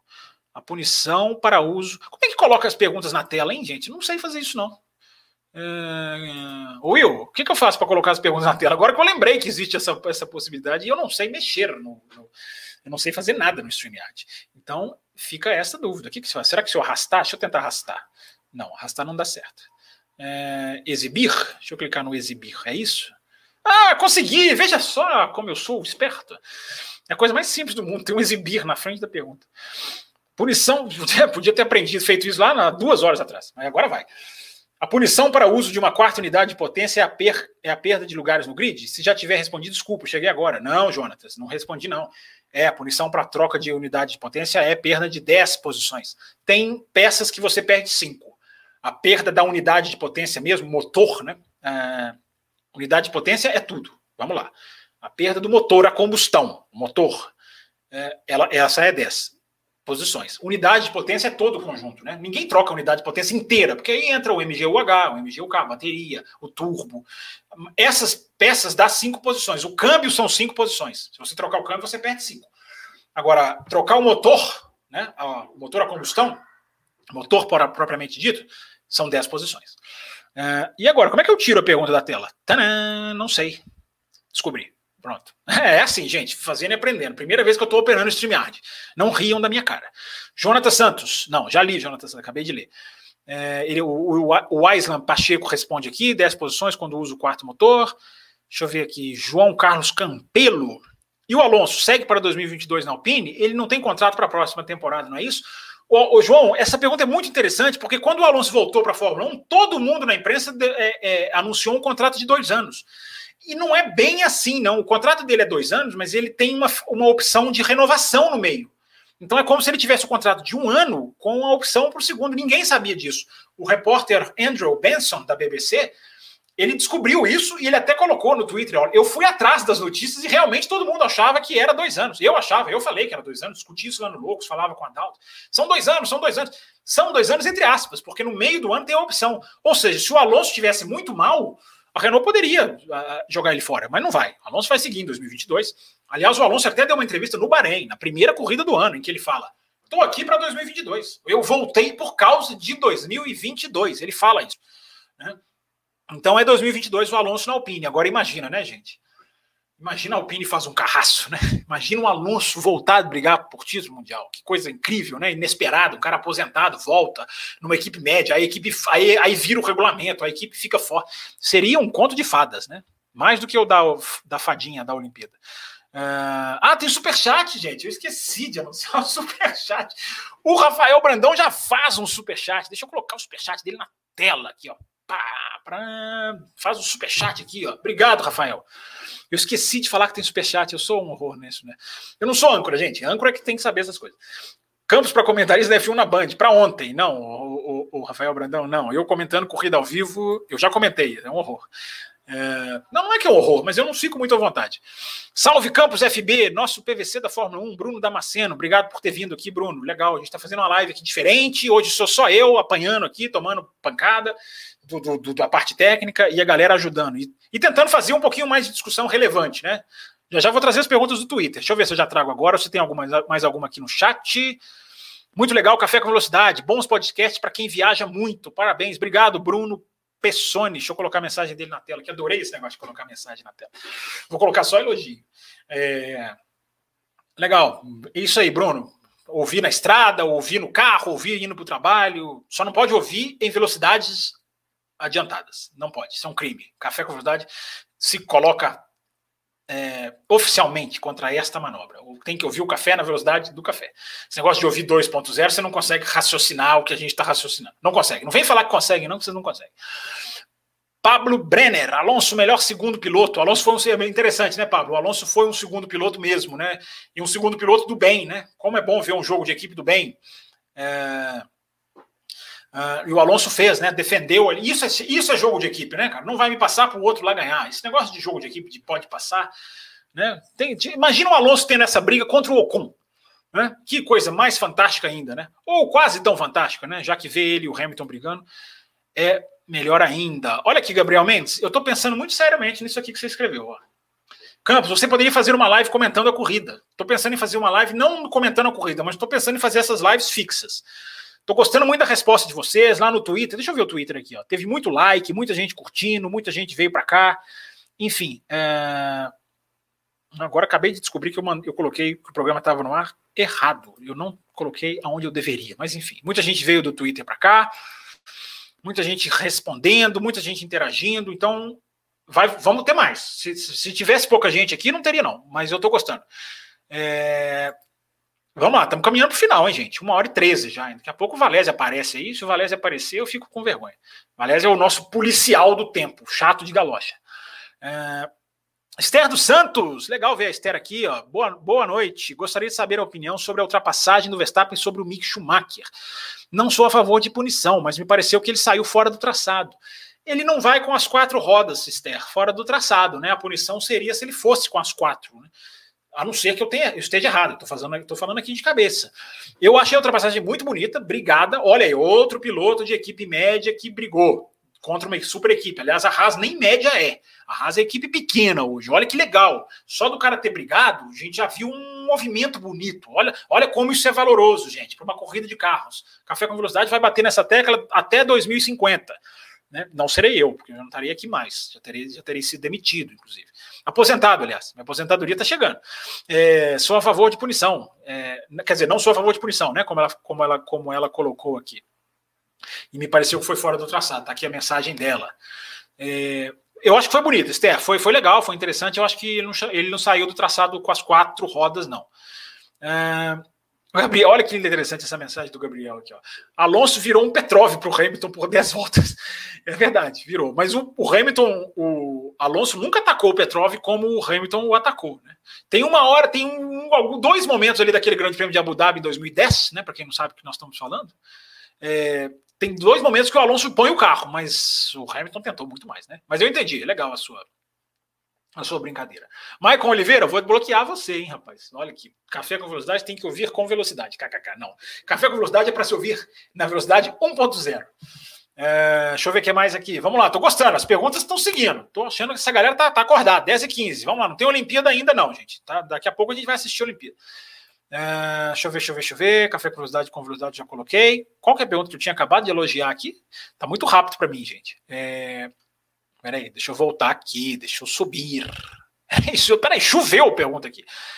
É, Gabriel Mendes, aqui, ó, reformulando. Campos, é, você poderia tentar fazer uma live comentando a corrida em tempo real.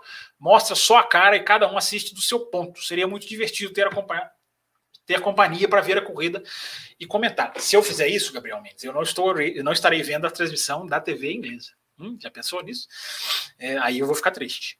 Mas, enfim, quem sabe? A gente pode fazer, eu tô brincando aqui, a gente pode fazer um dia. Depende de vocês, gente. O café dando audiência, o café dando mais de 4 mil cliques, como ele deu na última, acessos, como ele deu na última semana, quase 5 mil se a gente for somar podcast com o YouTube, aí a gente vai fazer mais coisas. A gente vai criar mais conteúdo, a gente vai conseguir investir mais no programa, a gente vai fazer. Depende tudo de vocês. Hoje já é um exemplo. Olha, ó, tivemos uma chuva de e-mails e uma chuva de cliques. Estamos aqui numa quinta-feira. Nessa quinta-feira quente, né? Tá um calor no Brasil, né? E a gente está aqui. O V. Martins, Campos, você acha que essa pausa vai ser boa para o Max Verstappen se recuperar mentalmente? É uma boa pergunta. Eu não sei se o Max está abalado mentalmente, né? Eu não sei. Eu não convivo com o Max Verstappen. Agora, é, apesar dele ter dado aquela explodida contra a imprensa. Agora, é boa a parada. É boa a parada. Mesmo que ele não esteja abalado mentalmente, é boa a parada. Para o cara né? Poxa, peraí, eu estava liderando o campeonato, agora eu estou atrás, vamos embora, vamos para cima. É bom para a equipe dar uma, uma recarregada, né? Não só a, a, Red Bull, a equipe que está mal, dá uma recarregada. A parada é boa por causa disso, e a parada é necessária, viu, gente? Tem uma pergunta do Twitter sobre isso. Até bom, estou esquecendo o Twitter, gente. Eu separei as perguntinhas aqui. Ah, deixa eu achá-las aqui. Aqui, achei. Cadê a pergunta que foi feita sobre essa questão do. Deixa eu ver se eu acho aqui do. Aqui, ó, achei, do Além, Além BH. Ele, ele mandou essa pergunta um pouquinho antes do programa começar, durante a tarde, finalzinho da tarde aqui. É permitido desenvolver o carro nesse período até a Bélgica? É a pergunta dele. Ele perguntou isso lá no Twitter. E eu estou juntando com essa pergunta aqui do Max Verstappen, né? Da, da, do, do psicológico aqui, do descanso para o Max Verstappen. As férias da Fórmula 1, gente, são obrigatórias. A Fórmula 1 tem que parar. As fábricas têm que ficar duas semanas fechadas. Então, isso é uma obrigação de descanso para todo mundo. Né? Tudo bem que um engenheiro vai levar o seu laptop para casa, vai ficar estudando as coisas tem que fazer. Sim, mas as fábricas têm que fechar. É, então, todo mundo tem que ter esse reset. E eu coloquei lá no meu Twitter, o arroba campusfb, aqui o meu Twitter aqui, ó. Aquele aqui, ó. É, o arroba campusfb. Eu, eu retuitei um tweet de um mecânico da Haas, depois da rodada tripla, duas da Áustria e uma da. Onde que foi, gente? Foi duas da Áustria e a da Inglaterra. E foi a da Inglaterra? Ou foi Paul Ricard? Enfim, depois da rodada, não tô lembrando agora, esqueci mesmo.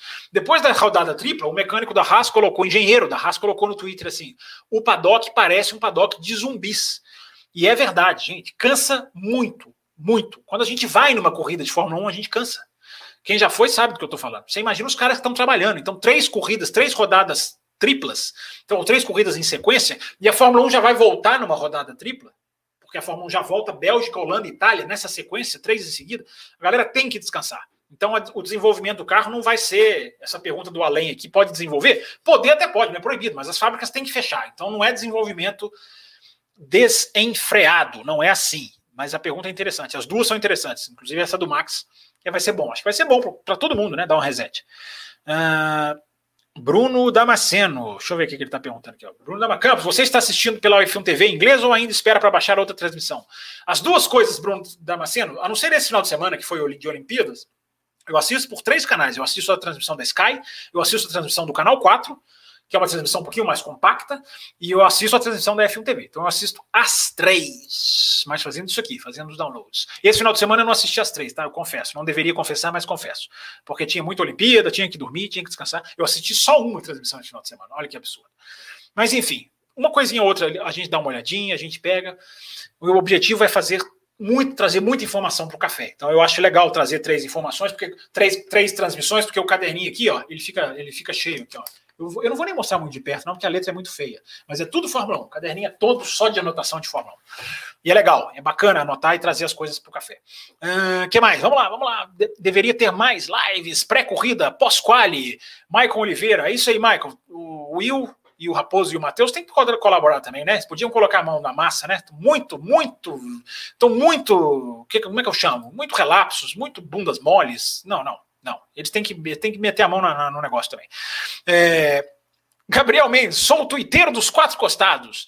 É isso aí, Gabriel, isso aí. É, Alonso, só não, o Alonso só não gostou quando o Petrov segurou ele em Abu Dhabi. Thiago GDF, grande Thiago GDF. Thales Oliveira, mais perguntas. Além das 21, além das 21 corridas por temporada, o cativeiro em que a Fórmula 1 mantém seus pilotos não dificulta a formação de uma futura lenda do esporte? O tempo do Alonso fora da Fórmula 1 serve de, de exemplo? Ô, Thales, não sei o que você está chamando de cativeiro, né? A Fórmula 1 tem hoje um padrãozinho de declarações, de assessoria de imprensa, não sei se é isso que você está querendo dizer, né? É, mas a formação de uma futura lenda do esporte, eu acho que não. Acho que o Hamilton é uma lenda do esporte, né? Acho que, enfim, tem vários outros. O Vettel né, é meio que uma lenda, talvez, não sei. Enfim, vocês acham que o Vettel é uma lenda? Eu acho, que, eu acho que o Vettel pode ser lembrado daqui a muitos e muitos e muitos anos, apesar de não se comparar ao Hamilton em pilotagem. Né? Mas enfim, vamos lá. É, é, é um bom, é uma boa, é uma boa questão. Mas as lendas estão aí. O Hamilton é uma lenda. Para mim, o Hamilton é uma lenda do esporte. Lenda, lenda. Sete títulos mundiais, o cara lutando contra o racismo, levantando bandeiras legais. É, isso para mim, isso ajuda a formar uma lenda, né? Ganhar grande prêmio em casa, o Hamilton ganhou oito em Silverstone. Tudo isso forma lenda. É... O Will quer entrar aqui, gente. Olha aqui. Será que. Gente, vamos lá. Enquete relâmpago. Traga o Will ou não? Ele tá aqui, ó. Ele tá me ensinando aqui, ó. Ele tá me ensinando a trazer ele, ó. Manda o link, Campos. Clique em convidar ali embaixo. O cara ficou a tarde inteira calado. Eu gritei lá no, no WhatsApp. Quem vai fazer a live comigo? Todo mundo calado. É, agora vem aqui pedir link. Mas o. Gente, aí, põe o Will ou não? Vocês decidem. É, Enquanto isso, deixa eu passar as perguntinhas aqui. Nossa senhora, peraí, tá acostumando, tá, tá, tá juntando muita, tá juntando muita mensagem. Peraí, vocês estão começando a me complicar. Uh, a Esther falando que achou bonita a briga do Mick com o Verstappen. Sim, Esther, entendi. Sua pergunta foi, foi da punição, mas você gostou da briga, isso aí. É, o... Deixa eu ver o que mais. Peraí, gente, vocês estão escrevendo muita coisa. Peraí. Menos, menos. Haas é Fórmula 1? Pergunta aqui o Igor, que eu não falo o segundo nome dele. É, é, Fórmula 1. Fórmula 1 também é, existe de, feita por equipes pequenas, Igor, mas eu entendi a sutileza do seu. É, o Arthur pergunta aqui, ó, questão lá, eu não vou repetir essa palavra porque eu detesto essa palavra. Não devia nem estar tá lendo, viu, Arthur? Mas fala brincadeiras à parte, Latifi contra o Ticton, né? O Ticton foi desligado do programa da Williams. Ô, Will, vou te convidar, hein? É, deixa eu ver se a galera votou aqui a favor ou contra. É, free Will. Tem um Free Will aqui. A Free Will é ótimo. É, libera o Will. É, vou, vou, lá, vamos lá, vou convidar o Will aqui. Ó. Copie o link do. Agora vocês vão esperar, que eu estou aprendendo. Já já vou terminar a resposta Latifi Ticton aqui. É, convidar. Pois é, mas eu, eu mando para onde, Will? Tem aqui Gmail, e-mail. StreamYard, copiar para uma área de transferência, Gmail, convidando, aprendendo a mexer no StreamYard no ar. É, o Will é complicado demais, complica a live. É... Cadê aqui, Will? Qual que é o seu e-mail, Will? Coloca o seu e-mail aí que eu vou te convidar por e-mail. Eu não sei fazer mais isso aqui, não. Abrir um link de um e-mail aqui, eu vou mandar por e-mail. É... Deixa eu continuar respondendo as perguntas aqui. Pior é que agora entrou uma janela na frente aqui, eu não estou vendo nada. Paraná, Will complicando tudo para variar. Tá abrindo o um e-mail aqui, Will. É Bootkin GP? Não, qual que é o seu e-mail? Coloca o e-mail aí, Will. É, olha aqui, tá vendo? Podia tá, eu podia estar tá matando, roubando, respondendo perguntas e estou aqui ajudando o Will a entrar na live. É, Will, ou você me ajuda aqui tecnicamente ou você vai ficar fora aí, porque eu não sei fazer. É, voltando aqui, pergunta do Arthur, tá aqui na tela. O Ticton foi desligado da Williams porque teria supostamente criticado, teria supostamente não, ele criticou, supostamente seria essa a razão. Ele criticou o Latifi, eu não vi o que ele escreveu, enfim, mas ele criticou o Latifi e a Williams o desligou. Né? Eu acho uma tremenda besteira, um tremendo erro. O Ticton é muito mais piloto que o Latifi. O Ticton é um dos maiores talentos que eu vi nos últimos anos. Ele é irregular, não estou dizendo que ele está super piloto, mas ele é um enorme talento. Eu acho que tirar ele, podia muito bem ter sentado com ele, conversado. Enfim, o Latifi está comprando o, lugar dele, o Latifi não tem que ficar na Williams. Enfim, tudo bem, você não vai tratar o piloto como um, como um lixo, mas não precisava ter. Eu acho que a Williams perdeu. Eu acho que a Williams perdeu dispensando o Ticton. O Ticton é um bad boyzinho mesmo. Ele é um cara que cria polêmica, xinga, fala palavrão, tem rádios assim históricos, heróicos na, na, na Fórmula 2. É, mas eu não dispensaria, não. Eu acho que eu, eu conversaria. Vamos lá. Hum, com mais perguntas aqui.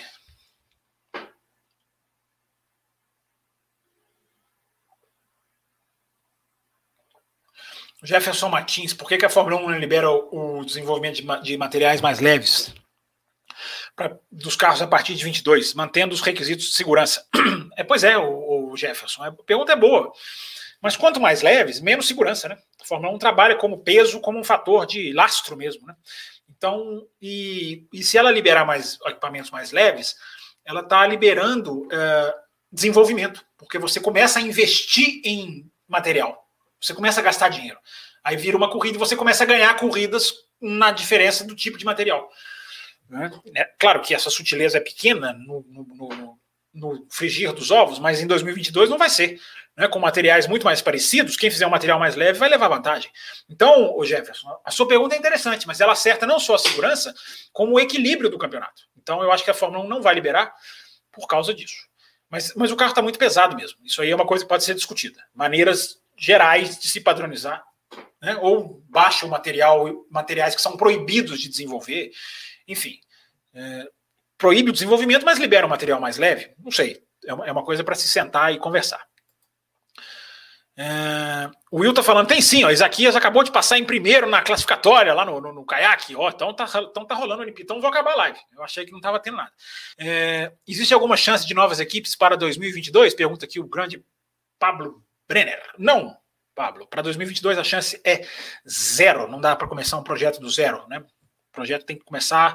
Não dá para começar um projeto do zero agora, né? Que eu estou querendo dizer, 5 de agosto. Não dá. É, tem que ser, quem sabe, para 2023, né? Se entrasse alguém, seria para 2023. Mas não adianta, Pablo, com essa taxa abusiva da Fórmula 1, ninguém vai querer entrar. É, talvez uma Volkswagen, mas é pouco. É, deixa eu ver quem mais aqui. Disputa. Will, Will, você vai entrar ou não vai, Will? Vamos lá. Deixa eu descer todas as perguntas aqui para ver se o Will me ensinou a chamá-lo. Não, não ensinou. Não, não, tem nenhuma mensagem do Will aqui. Will, eu não sei como te convidar. E eu preciso do seu e-mail. Eu não sei o seu e-mail de cabeça. Olha que bonitinho. É, então, deixa eu continuar com as perguntas aqui. Existe alguma chance do Pablo? Eu li agora. Uh, deixa eu ver, Thiago GDF saiu e voltou, pegou o vácuo do Mick falando da ultrapassagem aqui. Gostei da ideia, disse o Martins aqui, deve ser demais café com velocidade. Não dá para ver ao vivo pela, pela TV inglesa? Piratão? Não, piratão não. Piratão não. É, e ver ao vivo depois trava. Sei lá, o, o Gabriel, dá para dá assistir a TV inglesa ao vivo depois, download, dá para fazer do jeito que você quiser. É, eu gosto de assistir depois, com calma e não correndo. É, as regras do ano que vem não irão acabar com a autonomia dos construtores? É uma boa pergunta do Jorge Barbosa. Vocês estão querendo que eu faça o programa de 2022 agora, né? Vocês pensam que eu não estou sacando vocês. Né? Vocês pensam que eu não sei, que vocês estão querendo puxar o programa de 2022 para agora. Nós vamos responder essa pergunta no programa de 2022. Viu, Jorge? Você faz favor de audiência no dia 23 de agosto, ora. Ou 24, 25, enfim. O programa sai no dia 23. A Esther responde aqui ao a Isla Pacheco, falando aqui da briga do Mick com o Schumacher. É, mais uma hora de programa, pelo menos, pede aqui o Gabriel Mendes. Vamos ver, Gabriel. já era para estar tá acabando, já tem uma hora e meia de programa. Aliás, eu comecei em ponto, né? Ninguém reparou isso. Comecei na hora, 29, 3, 9, 4. Não, não como fazem lá na segunda-feira. É, continuando aqui. Renan Ravalho, grande Renan Ravalho. Bom ter você aqui também. Red Bull pode ter duas punições para o motor até o final? Duas que você está falando sobre Pérez e o Verstappen, sim. Agora, duas, mais dois motores, eu acho que não. Só se tiver um problema de motor mesmo, estourar um motor, aí tem que trazer mais um. Né? Uma já é praticamente garantida. Agora, duas, só se você estivesse referindo a Pérez e Verstappen. Aí sim. Provavelmente será isso. É... O que mais? Vitor Martins diz que eu escrevi tudo errado. Eu lendo tudo, gente. Vocês estão vendo que eu tô lendo tudo?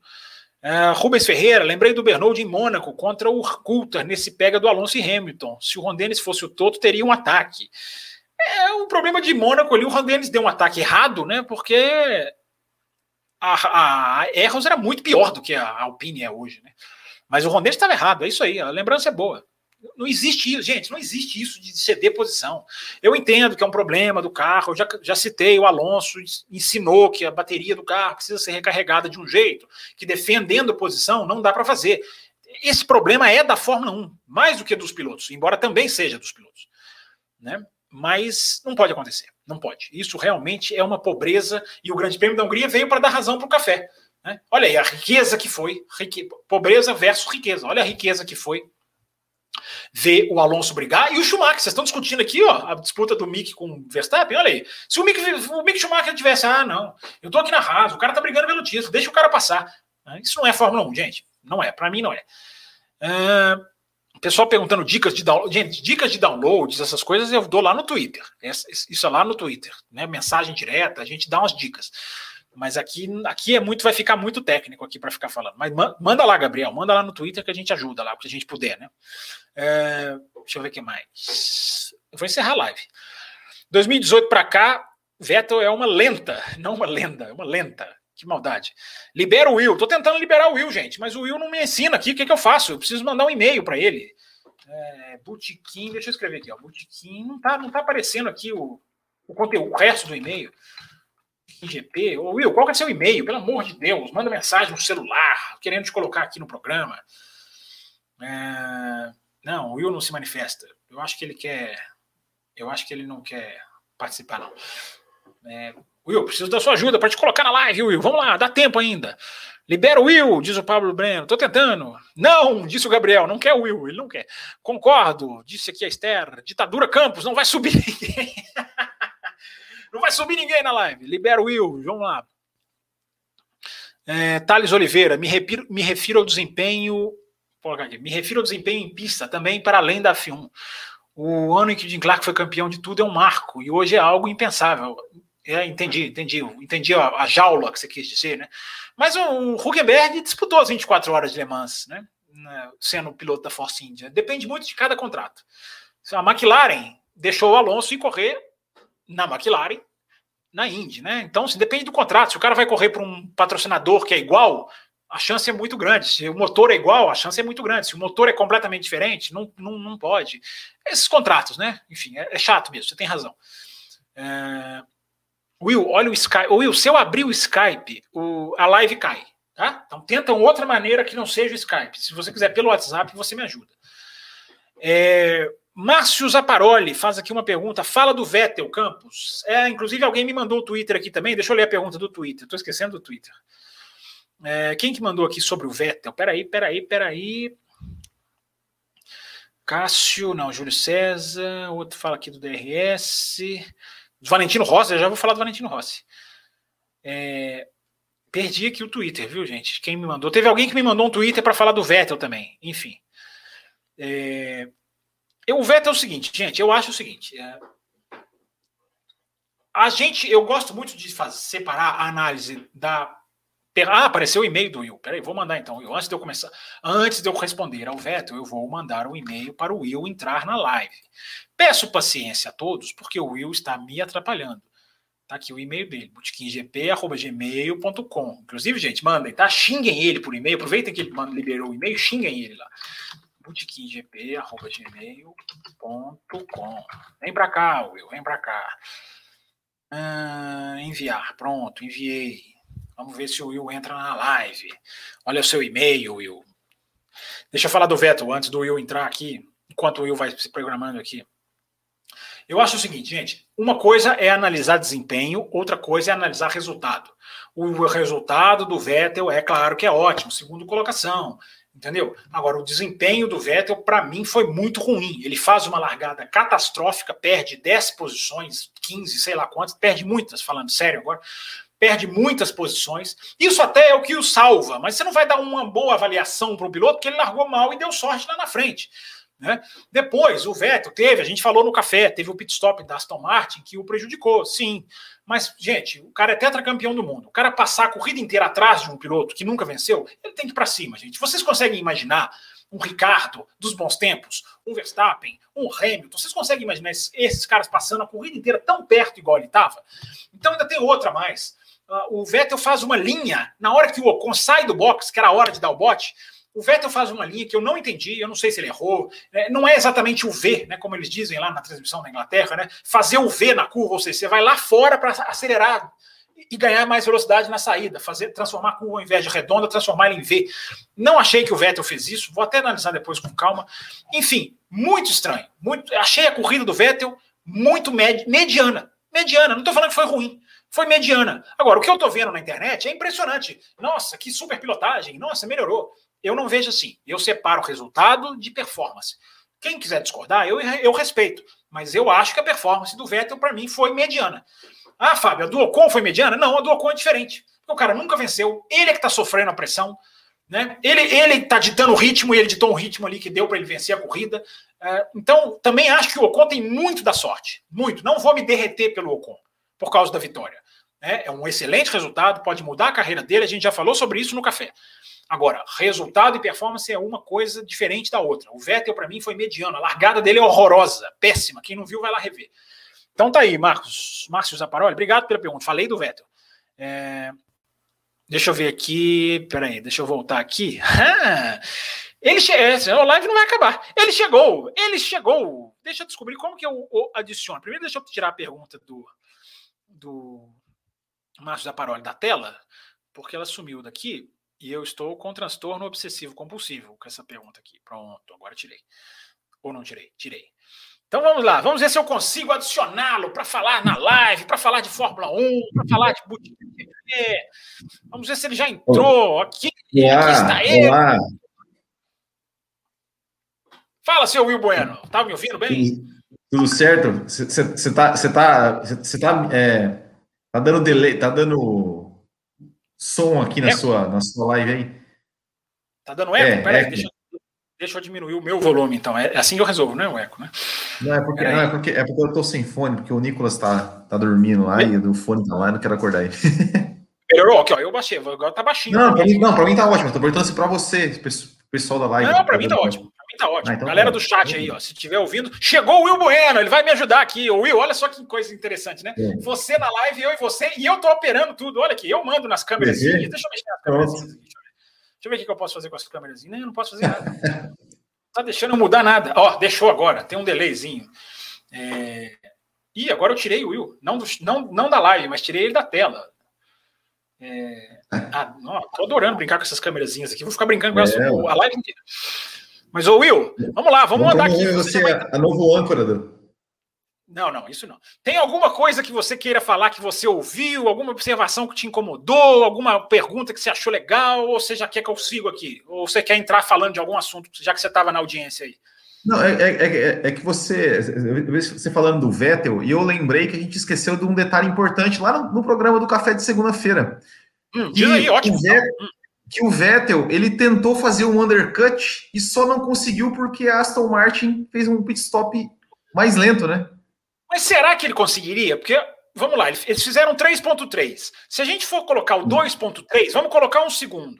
E eu não sei Sim. se esse um segundo, o, entendeu? Eu acho que poderia ser um lado a lá. Eu estou entendendo o que você está dizendo. É. Eu só não cravo que, assim, sabe, foi aquele. Né? Se ele tivesse voltado bem lado a lado, você podia falar, né? Olha lá, um segundo teve. Mas é, eu estou entendendo o seu raciocínio, sim. Mas eu até falei na hora que você estava entrando aqui, foi, foi justamente, eu respondi a pergunta do Veto justamente na hora que você estava chegando aqui. Eu falei, a, realmente a troca da, do pit stop tem que ser lembrado. Até citei, você falou na segunda-feira. O pit stop tem que ser lembrado. É, é, eu acho que não, foi você mesmo que falou na segunda-feira o negócio do pit stop, né? É, pelo meu ponto, eu tô com um pontinho eletrônico aqui que tá, tá, tá hoje tá me ajudando.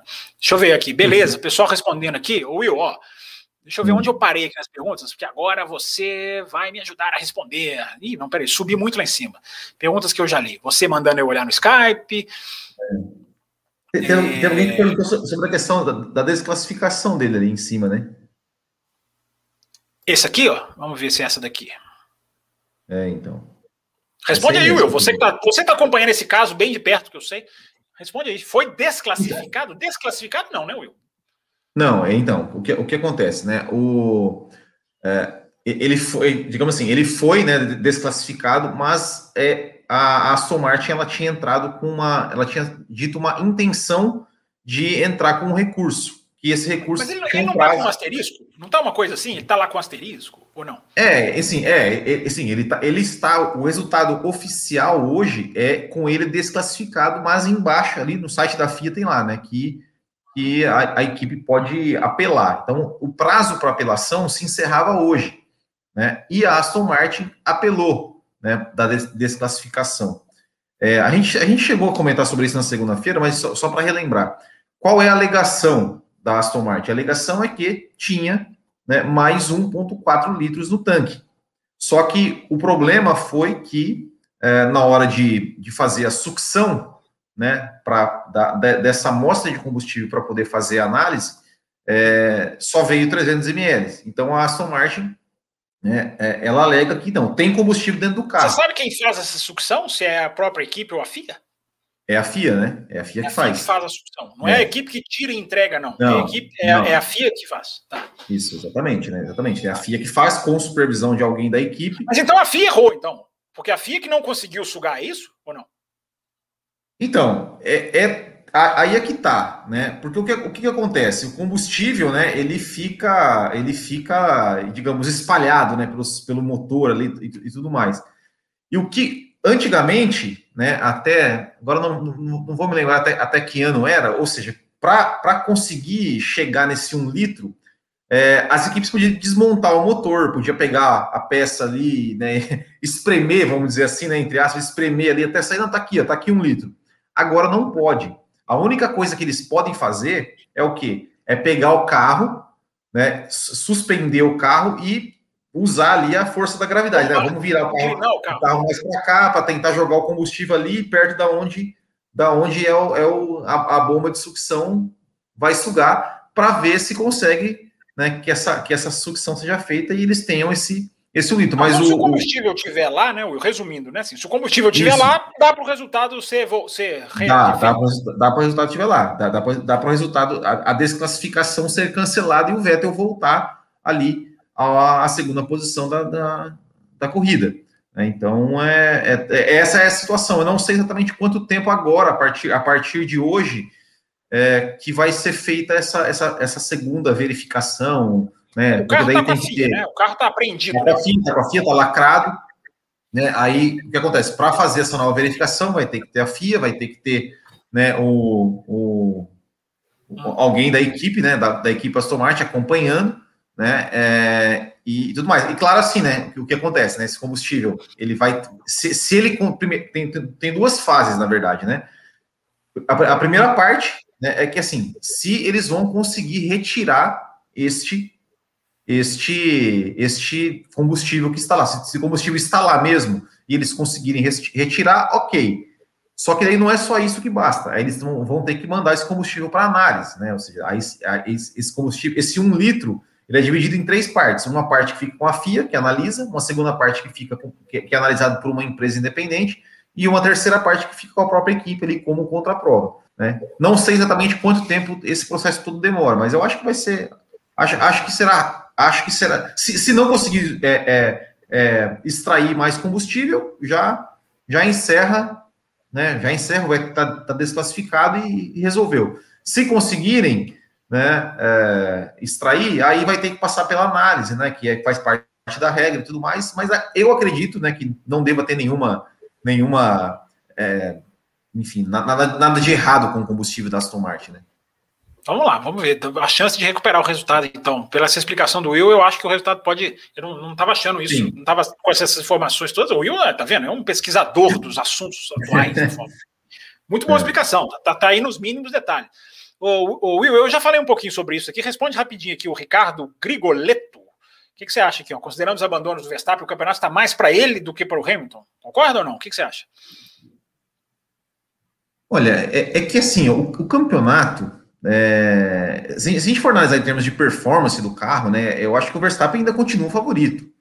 É, mas o campeonato ele não, não é jogado apenas com a performance. Inclusive, é, hoje eu vi, eu vi uma, uma, uma opinião muito interessante, que até, que até posso, a gente pode até usar para exemplificar isso, e é, é, a questão, assim, né, do, do, Hamilton sabe mais jogar o jogo do que o Max Verstappen, porque, óbvio, é mais experiente, já disputou títulos, já perdeu títulos, já, já ganhou títulos, né, e o Verstappen ainda tá, o Verstappen ele ainda é muito impulsivo, né, assim, é, é, é muito mais da, talvez assim, da emoção do que, do que até na razão é, na disputa do campeonato. E, e hoje eu ouvi uma entrevista do Gianluca Pentecoff, comentando o lance lá de Silverstone. É, e ele falou uma coisa interessante. Ele falou assim: ele falou assim, ele falou: olha, em, em que pese o fato de, cara, para mim ser um toque de corrida, que o lance aconteceu em dois segundos, então assim, não pode se julgar. Ah, isso aí, isso eu tenho falado e concordo com ele, tenho falado isso. É muito fácil não pode se, pausando, não devagarzinho. Se, é, não pode se julgar nada com relação a isso. É, eram os dois, os, ele falou, os dois melhores pilotos do mundo. Ali num, num negócio que aconteceu uma vez em, em dois segundos, não, não tem como você julgar. Na, é, é, assim, é, ele falou, lance de corrida. Só que, só que, ele falou uma coisa, uma coisa interessante quando foi perguntado essa questão né, do, do Verstappen, se amadureceu, se não amadureceu. Ele, ele falou assim: olha, é, o Verstappen tinha mais a perder. E, e uma coisa que, que, que, ele falou assim: uma coisa que eu faço, né, isso ele falando, Renan Petegoff, que eu, que eu gosto de fazer quando estou disputando um campeonato é o seguinte: é fazer ali no grid, no momento que eu estou me concentrando, fazer uma projeção da corrida, do tipo, aí ele falou, dando exemplo do Verstappen, bom, eu estou com 30 pontos na frente. E se o Hamilton me passar, me atacar na, na, na, na primeira volta? Vale a pena eu brigar com ele? Vale a pena? Será que se, eu, se de repente ele me ultrapassar, eu não posso, enfim, deixar. É, é, tentar buscar ele depois. Ele, ele, falou assim: é uma coisa que eu costumo fazer, né? Na, quando eu vou, estou disputando o campeonato e penso assim, quando estou com uma vantagem e tal, é, tentar desenhar é, o começo da corrida até o final da corrida na, na minha cabeça para tentar é, é, é, ver as minhas ações. E eu acho que ele tem, ele, eu acho que ele tem uma certa razão no que ele fala, só que, claro, né? Como, como ele mesmo falou, um negócio que aconteceu em dois tá segundos. Está meio, se, tá meio se desdizendo, né? Porque é. É, eu até entendo isso. O cara pode sentar e pensar, né? Não, não vou. É. Mas eu, olhando o contexto ali, o cara tava com a preferência mais rápida. Ele, ele espreme o Hamilton, dá o espaço para o Hamilton e volta na hora. Sim. Eu até coloquei lá no, no Twitter, eu já até falei isso no café. Faltando menos de um segundo, eu cronometrei antes de fazer o print da tela. Né? Faltando menos de um segundo para os carros baterem, eles estão lado a lado. A Sky Sports da Inglaterra colocou Exato. aquela câmera Will, de 360 graus. Aquela câmera Sim. de 360 graus é impressionante, dá, dá, a impressão até que o Hamilton passa à frente um pouquinho, mas olhando do alto não passa, não. Mas de tão, tão lado a lado que eles, não, que, claro, eles claro. que eles ficaram. Mas, Enfim, mas, então, mas, mas, então, mas, mas eu só, eu só dei esse exemplo para voltar à pergunta que, assim, apesar do Verstappen ter, é, ter um, hoje, é, ainda acredito que ainda tenha o, o melhor conjunto, é, carro tal, e ele também está numa fase espetacular de, de, de piloto, se, se, achou com o carro, se está tá ali bem, bem acertado com o carro, é, disputar com o Hamilton, né, que é um cara que já é experiente, que é um cara que já disputou, um cara que sabe jogar o jogo, é, e aquela coisa, buscar. Agora, agora o Hamilton está na frente do campeonato. Eu, eu acho que buscar o Hamilton é muito mais difícil do que é, manter o Hamilton ali próximo. Né? Então, é, eu, é, ainda acho legal, né? é, é, eu ainda acho que o Verstappen favorito, mas, mas é, eu acho que o, que o Hamilton é, não, não vai de maneira nenhuma ser um adversário fácil, ser um adversário que eu não acho mais que o Verstappen vai chegar no momento do campeonato que ele vai abrir uma grande vantagem. Eu acho que vai ser pau a pau ali até o final. O responde aqui a Hanna, Hanna Brasil, olha aqui, ó. A gente já falou que ouvinte mulher tem sempre prioridade, né? Então você responde ela aí. Algum piloto da Fórmula 2 tem chance de subir para a Fórmula 1 já em 2022? Se sim, qual? Olha, se, se for pensar em talento, né, de repente assim, condições técnicas talentosas, teria. O problema é, você estava falando lá, lá atrás, né? Um pouco antes, né? Que pô, falta pouco, é, tem que ter falta pouco, tem pouco, tem pouca equipe, é, é o grid de 20 carros é muito pequeno. É, eu não consigo ver uma vaga, um, um espaço, é, é talvez o que a vaga do Kimi Raikkonen, do Giovinazzi, talvez, talvez seria, seriam as vagas que abrissem na Fórmula 1, porque o, o quem, quem, quem é o, o, o, pegando equipe por equipe, Mazepin e Schumacher não vão ficar, não vão sair, não vão sair da Fórmula 1. É, é, Latifi e Russell também não. Sainz, é, é, Sainz e Leclerc não. Ricardo e, e, e Norris não. Bottas é, e pouca, é muito pouca cadeira, né? Isso então, assim, muito... É, para mim, as únicas cadeiras que eu vejo que talvez possam ficar, ficar em vagas, que talvez possa surgir uma oportunidade, são as cadeiras da Alfa Romeo, mas que também assim, é só um achismo, né? Não tem nenhuma informação sobre isso. É, é nós estamos especulando, né?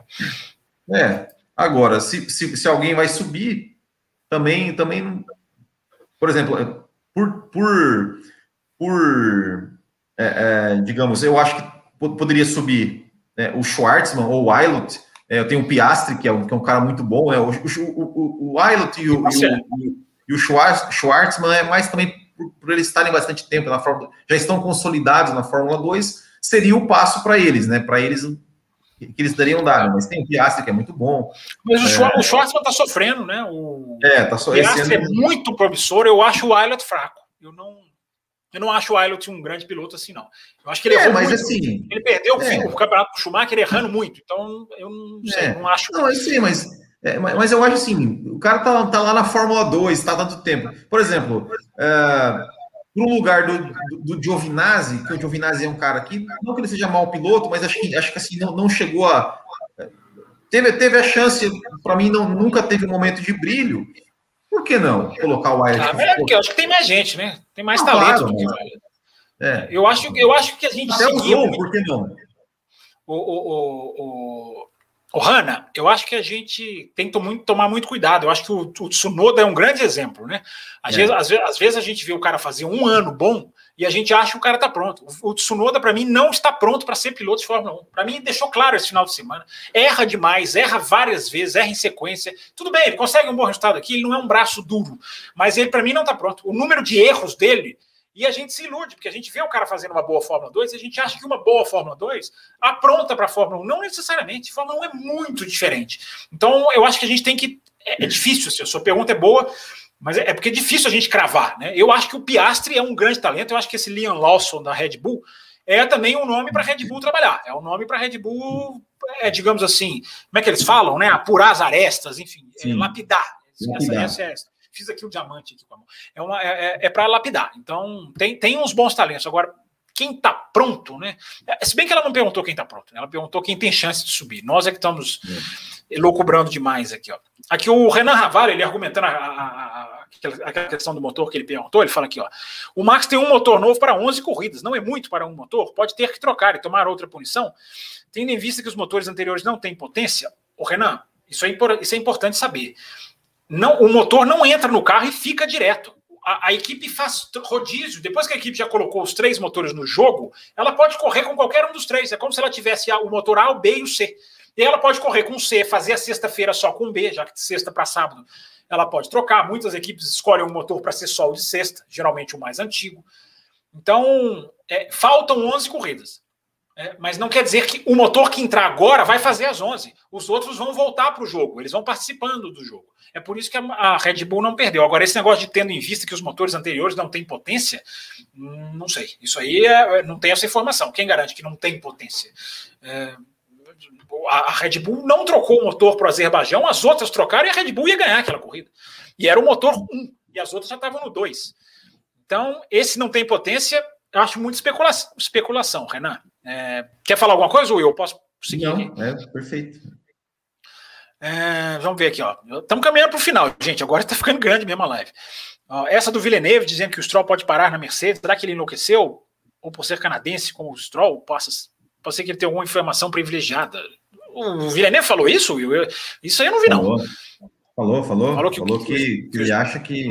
Eu, eu, eu, eu confesso que, que eu achei. Tá falando do piloto assim... Stroll ou do, ou do, ou do, ou do Lawrence então, Stroll? Então, a, a, a, o, que, o que o Jacques Villeneuve falou, eu, eu, confesso que eu também não me aprofundei muito nisso, porque, enfim, é o Villeneuve, né? A gente. É, não, não, não eu até gosto é. das opiniões do Villeneuve, mas esse assunto ele é tão fora do real, no é, Stroll, na Mercedes. Mas, mas, o que ele, mas, mas, o que ele falou, o que ele sugeriu, é, é que estaria vendo aí alguma, alguma, algumas cartas mexidas aí para fazer uma troca de jogar o Stroll na Mercedes e o Bottas ir para Aston Martin.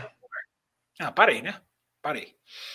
É. Joga o, Vettel, joga o Vettel na Mercedes e coloca o, o, o Bottas. Ué, ué. Não, mas a, Mercedes que é o Stroll, a Mercedes que é o Stroll ao invés do Vettel, parei, né? Parei. Essa é a última mas, live da história do Mas ela, quer o, ela, ela quis o Bottas tanto. É, é, eu, eu acho que para a Mercedes, eu acho que ela quer o Bottas, né? O Bottas era. Por, por, ela, ela renovava o contrato do Bottas eternamente. Mas eu acho que a, que a pressão da tanta para tirar o Bottas. Vão colocar o Russell. Eles vão colocar o Russell. É, eles vão dar não, esse passo, né? É, eles vão domesticar o Russell. Eles vão, o Russell vai entrar como massa. Ó, fica quieto e não enche a é. paciência. Mas eles vão colocar o Russell. Tá tudo. Sim, é óbvio. O Russell mas... testou os pneus de 2022. Gente, vocês viram essa notícia? O Russell sim. testou os pneus de 2022 agora, esses dias, essa semana, dois dias sim, atrás, sim, um dia atrás. Você não coloca o cara para testar o pneu de 2022 à toa. Evidentemente, o Russell será o piloto da, da Mercedes. Mas enfim, então, tá, por, por, foi por isso que eu, nem, que eu, nem, me aprofundei na notícia, né? Mas, isso, assim, tá certo você de não ter certeza. Mas o que, mas o que, o que, o que foi falado foi isso, né? Que, que haveria uma, o, né, o papai Stroll aí queria trocar. Não, mas não existe isso. Se o Stroll for para Mercedes, eu abandono todos os meus conceitos. O Tito Be Bélicos, ele, se ainda havia 1.4 no carro do Vettel, por que a equipe pediu para parar na pista? É justamente por isso, Tito, porque se ele chegar com zero, acabou. Se ele parar o carro e tiver o combustível, ele tá, ele só não pode fazer isso no qualifying. Se ele Exato. for não voltar para o box no qualifying, aí ele dança. Mas depois da corrida, ele pode. Se ele tiver combustível, ele pode parar o carro na pista. É, então, só para deixar essa, essa, essa regrinha explicadinha aí. É... Aqui, aqui, ó, o João Campelo fala dessa história aqui, do, acho que a lógica do Stroll na Mercedes seria um novo Bottas. Isso, eu acho isso completamente sem, sem, sem noção. É, olha aqui o Superchat. Ah, eu duvido, eu duvido. Nessa aí eu vou duvidar. Superchat aqui do Rafael. Fábio Campos, mas o Will sem boné demais. Para mim é demais para nós, cara. Depois, se vocês não sabem, depois que ele tirou o boné, a audiência do programa subiu muito. muito. Os números comprovam, gente. Ele, ele é, virou uma estrela aqui do nosso, da nossa telinha. É, tá Rubens Ferreira, agora com o Will, vamos até duas da manhã. Aislan Pacheco, conseguiria porque o conseguiria porque. Ah, tá, acho que ele está falando aqui da questão do Vettel voltar do box, né? Quase ultrapassou, ou contava com pneu frio, não sei se conseguiria, não, mas. Uh, deixa eu ver o que é mais aqui. Pitt, se o Pitt tivesse sido um segundo melhor, o Vettel teria feito o undercut, diz o Wesley. É o que eu duvido, Wesley, eu não sei. Ah, tem uma chance, mas não consigo medir. É. Eu não consigo medir. Vai, vai é, de cada um aí. Sairia emparelhado, né? Agora, o que acontecer depois, né? É, é poder, isso aí. Poderia, poderia acontecer é. várias coisas, inclusive o Hamilton ganhar, né? Inclusive o Vettel rodar, porque não se esqueçam que é, o Vettel não, rodou. Né? É. O Vettel rodou sozinho na Inglaterra, ali, disputando então, posição. Falei, era o Alonso, era o Alonso. É, inclusive o Hamilton ganhou, porque o Vettel e o Ocon já se bateram lá no Bahrein, né? Aquela vez que o Vettel deu aquela, aquela atropelada no, no Ocon lá no Bahrein. É, Mas eu, eu, eu, falei isso, não sei se foi no café que eu falei isso ou se foi lá no Loucos. Eu acho que isso aí pode ter atrapalhado o ataque do Vettel também. Ele pensava assim, cara, eu já tirei esse cara naquela corrida. Se eu bater, eles vão relembrar e eu vou ter que ficar. Eu, hum. acho, que, eu acho que isso aí pode ter, pode ter, pode, pode ter pesado. É, pode ser, é verdade, eu não, não, tinha pensado nisso. Pode, pode ter ficado, cara. Fica na cabeça do cara, né? Eu já estraguei a corrida do cara, mas enfim, é, é, é achismo, né? Cabeça de piloto eu não gosto de adivinhar. É, é tudo achismo.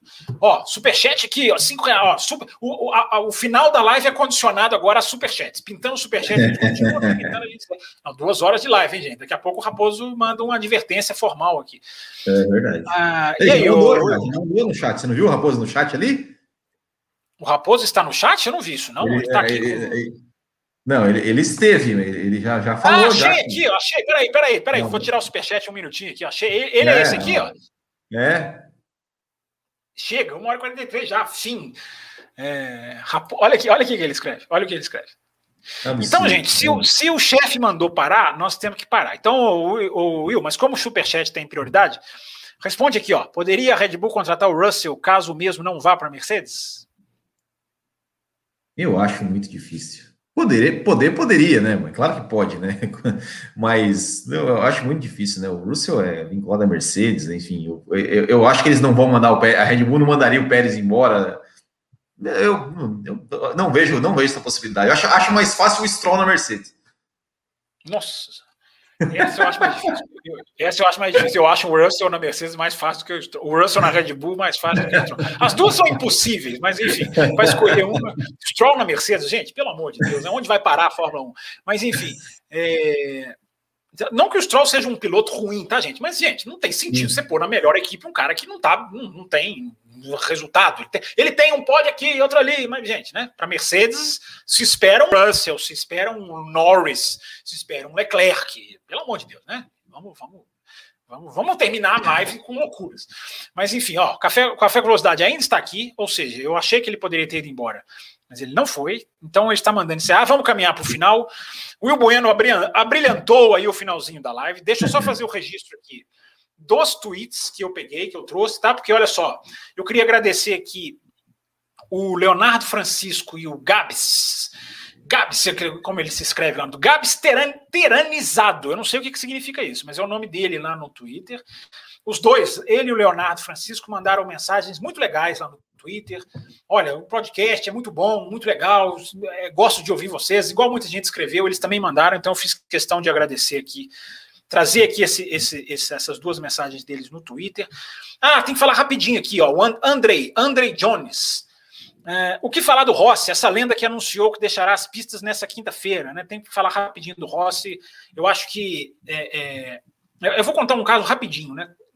É, quando eu. Eu acho que foi em 89 ou 90, eu era menino. É, eu me lembro que o Pelé jogou um jogo na seleção brasileira. Você se lembra disso, Will? É, eu lembro que o Pelé Brasil, fez um Brasil jogo. Brasil e o resto do mundo. Foi isso? Brasil. É, enfim, o Pelé jogou, né? E, hum. e, eu me lembro que, como eu era muito menino, eu me lembro que estava passando esse jogo e eu ficava brincando de o carrinho, o bonequinho. Eu não assisti esse jogo. Por que, que eu estou contando esse caso? Eu perdi a chance de ver o Pelé jogar. Eu podia ter falado que eu vi o Pelé jogar, e eu não vi. Mesmo o Pelé tendo feito uma partida em 89, 90, foi mais ou menos nessa 90, época. Foi 90, 90, 90 em Roma. 90 em 50 Roma, anos. O Will, Will, a memória do Will para futebol é muito melhor do que para Fórmula 1, pelo visto. É, então, gente, eu estou dizendo tudo isso para dizer que você que não viu o Valentino Rossi, ele não é mais o mesmo como o Pelé não era mais o mesmo, evidentemente, em 1990. É, você tem a chance de assistir nesses últimos meses do ano um cara que você vai poder falar que você viu correr. Vai ser legal você falar. Você, se você tiver filho pequeno, filho que gosta de MotoGP, ou gente que gosta de automobilismo, ou gente que estiver falando sobre lendas do esporte, Michael Jordan, o próprio Pelé, enfim, o Michael Phelps, é o, o Rossi está na mesma categoria desses caras.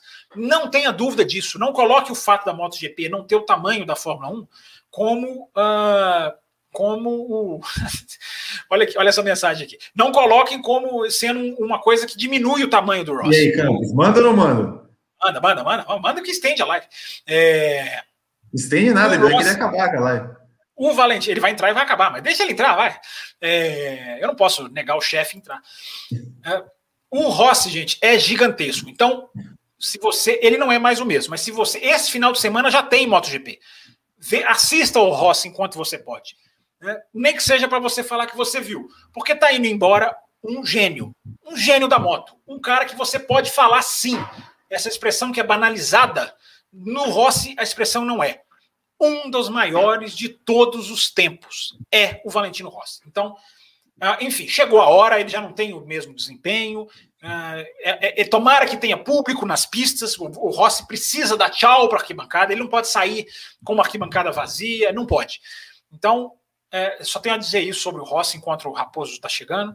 É, aproveite. Se você não é muito da MotoGP, ou se você assiste de vez em quando, aproveite. Você tem duas, dois benefícios. Não só você vai ver o Valentino Rossi, mesmo que fora da sua forma, mas você vai ver o cara pilotar e você corre uma enorme chance de se apaixonar por um outro campeonato. Porque quem vê a MotoGP corre o grande risco de não largar mais. Aconteceu comigo.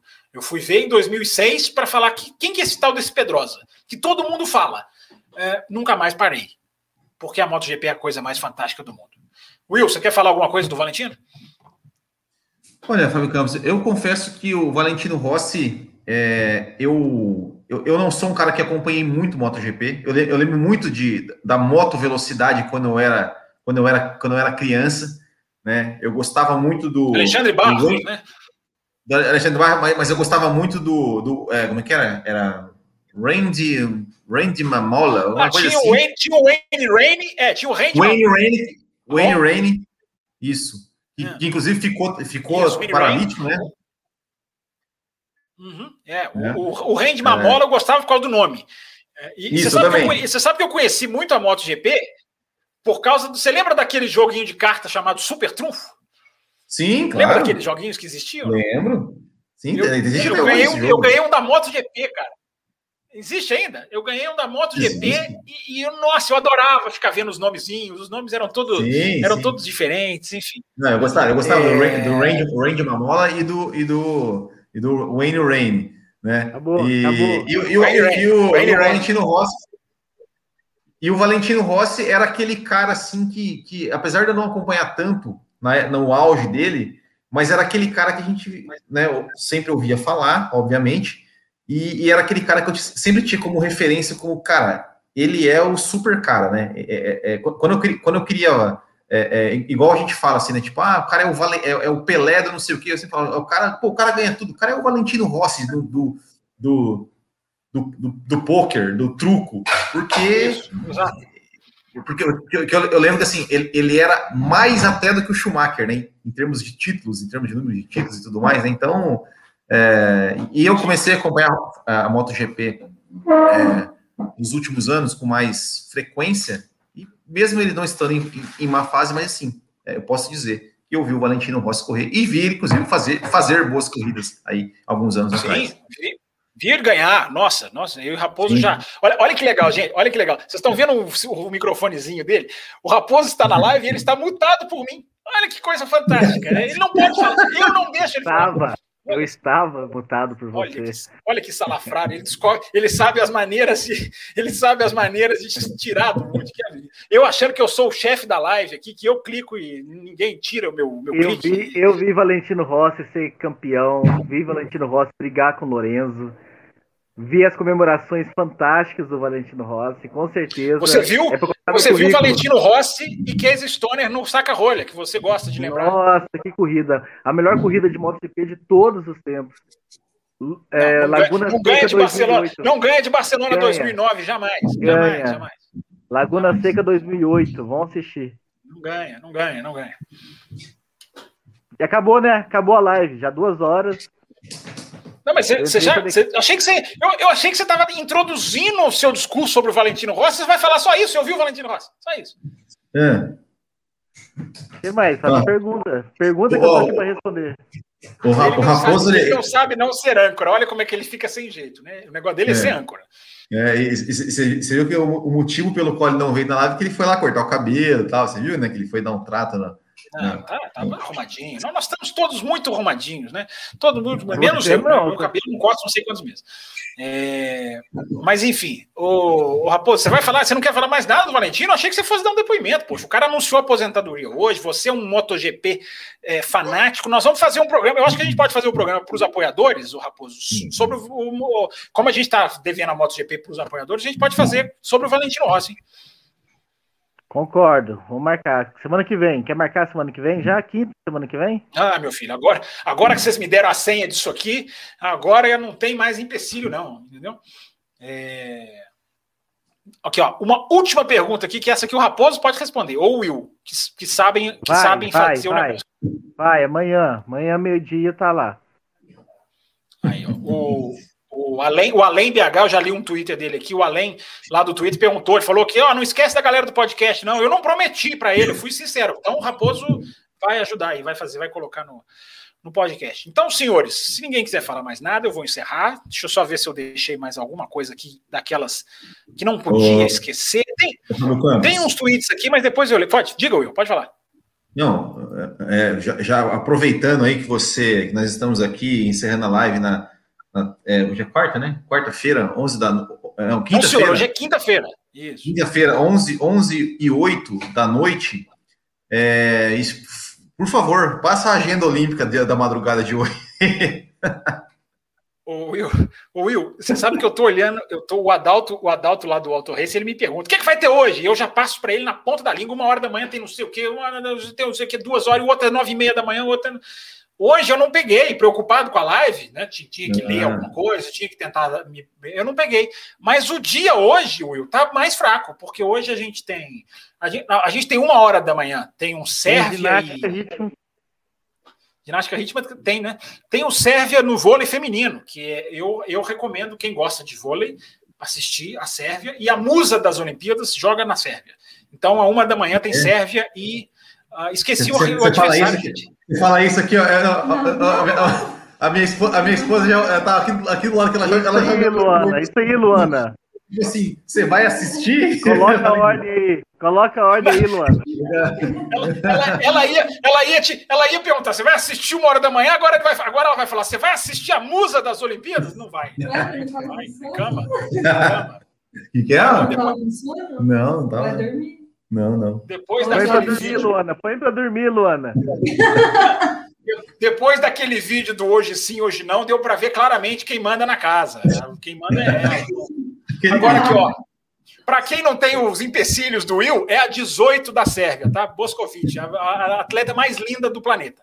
Mas aqui, falando sério agora, falando sério agora, tem é, o futebol masculino, é, não é hoje, é também sábado. não é hoje. Tem o o Isaquias já foi, né? Ele, ele classificou, né?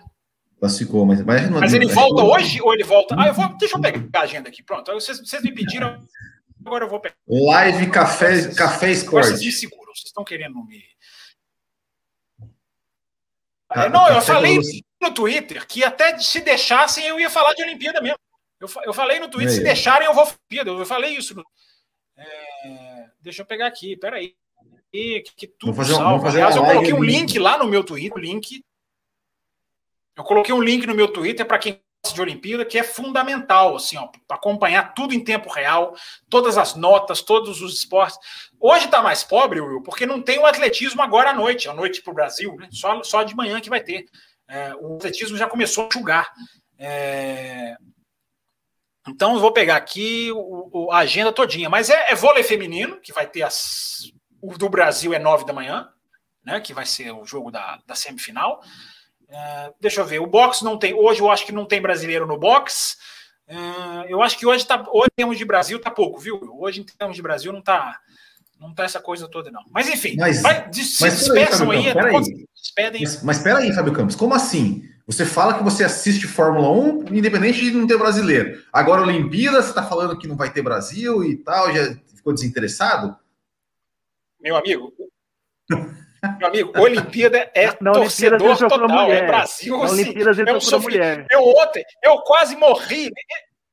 Esse, esse, oi? Como é que é?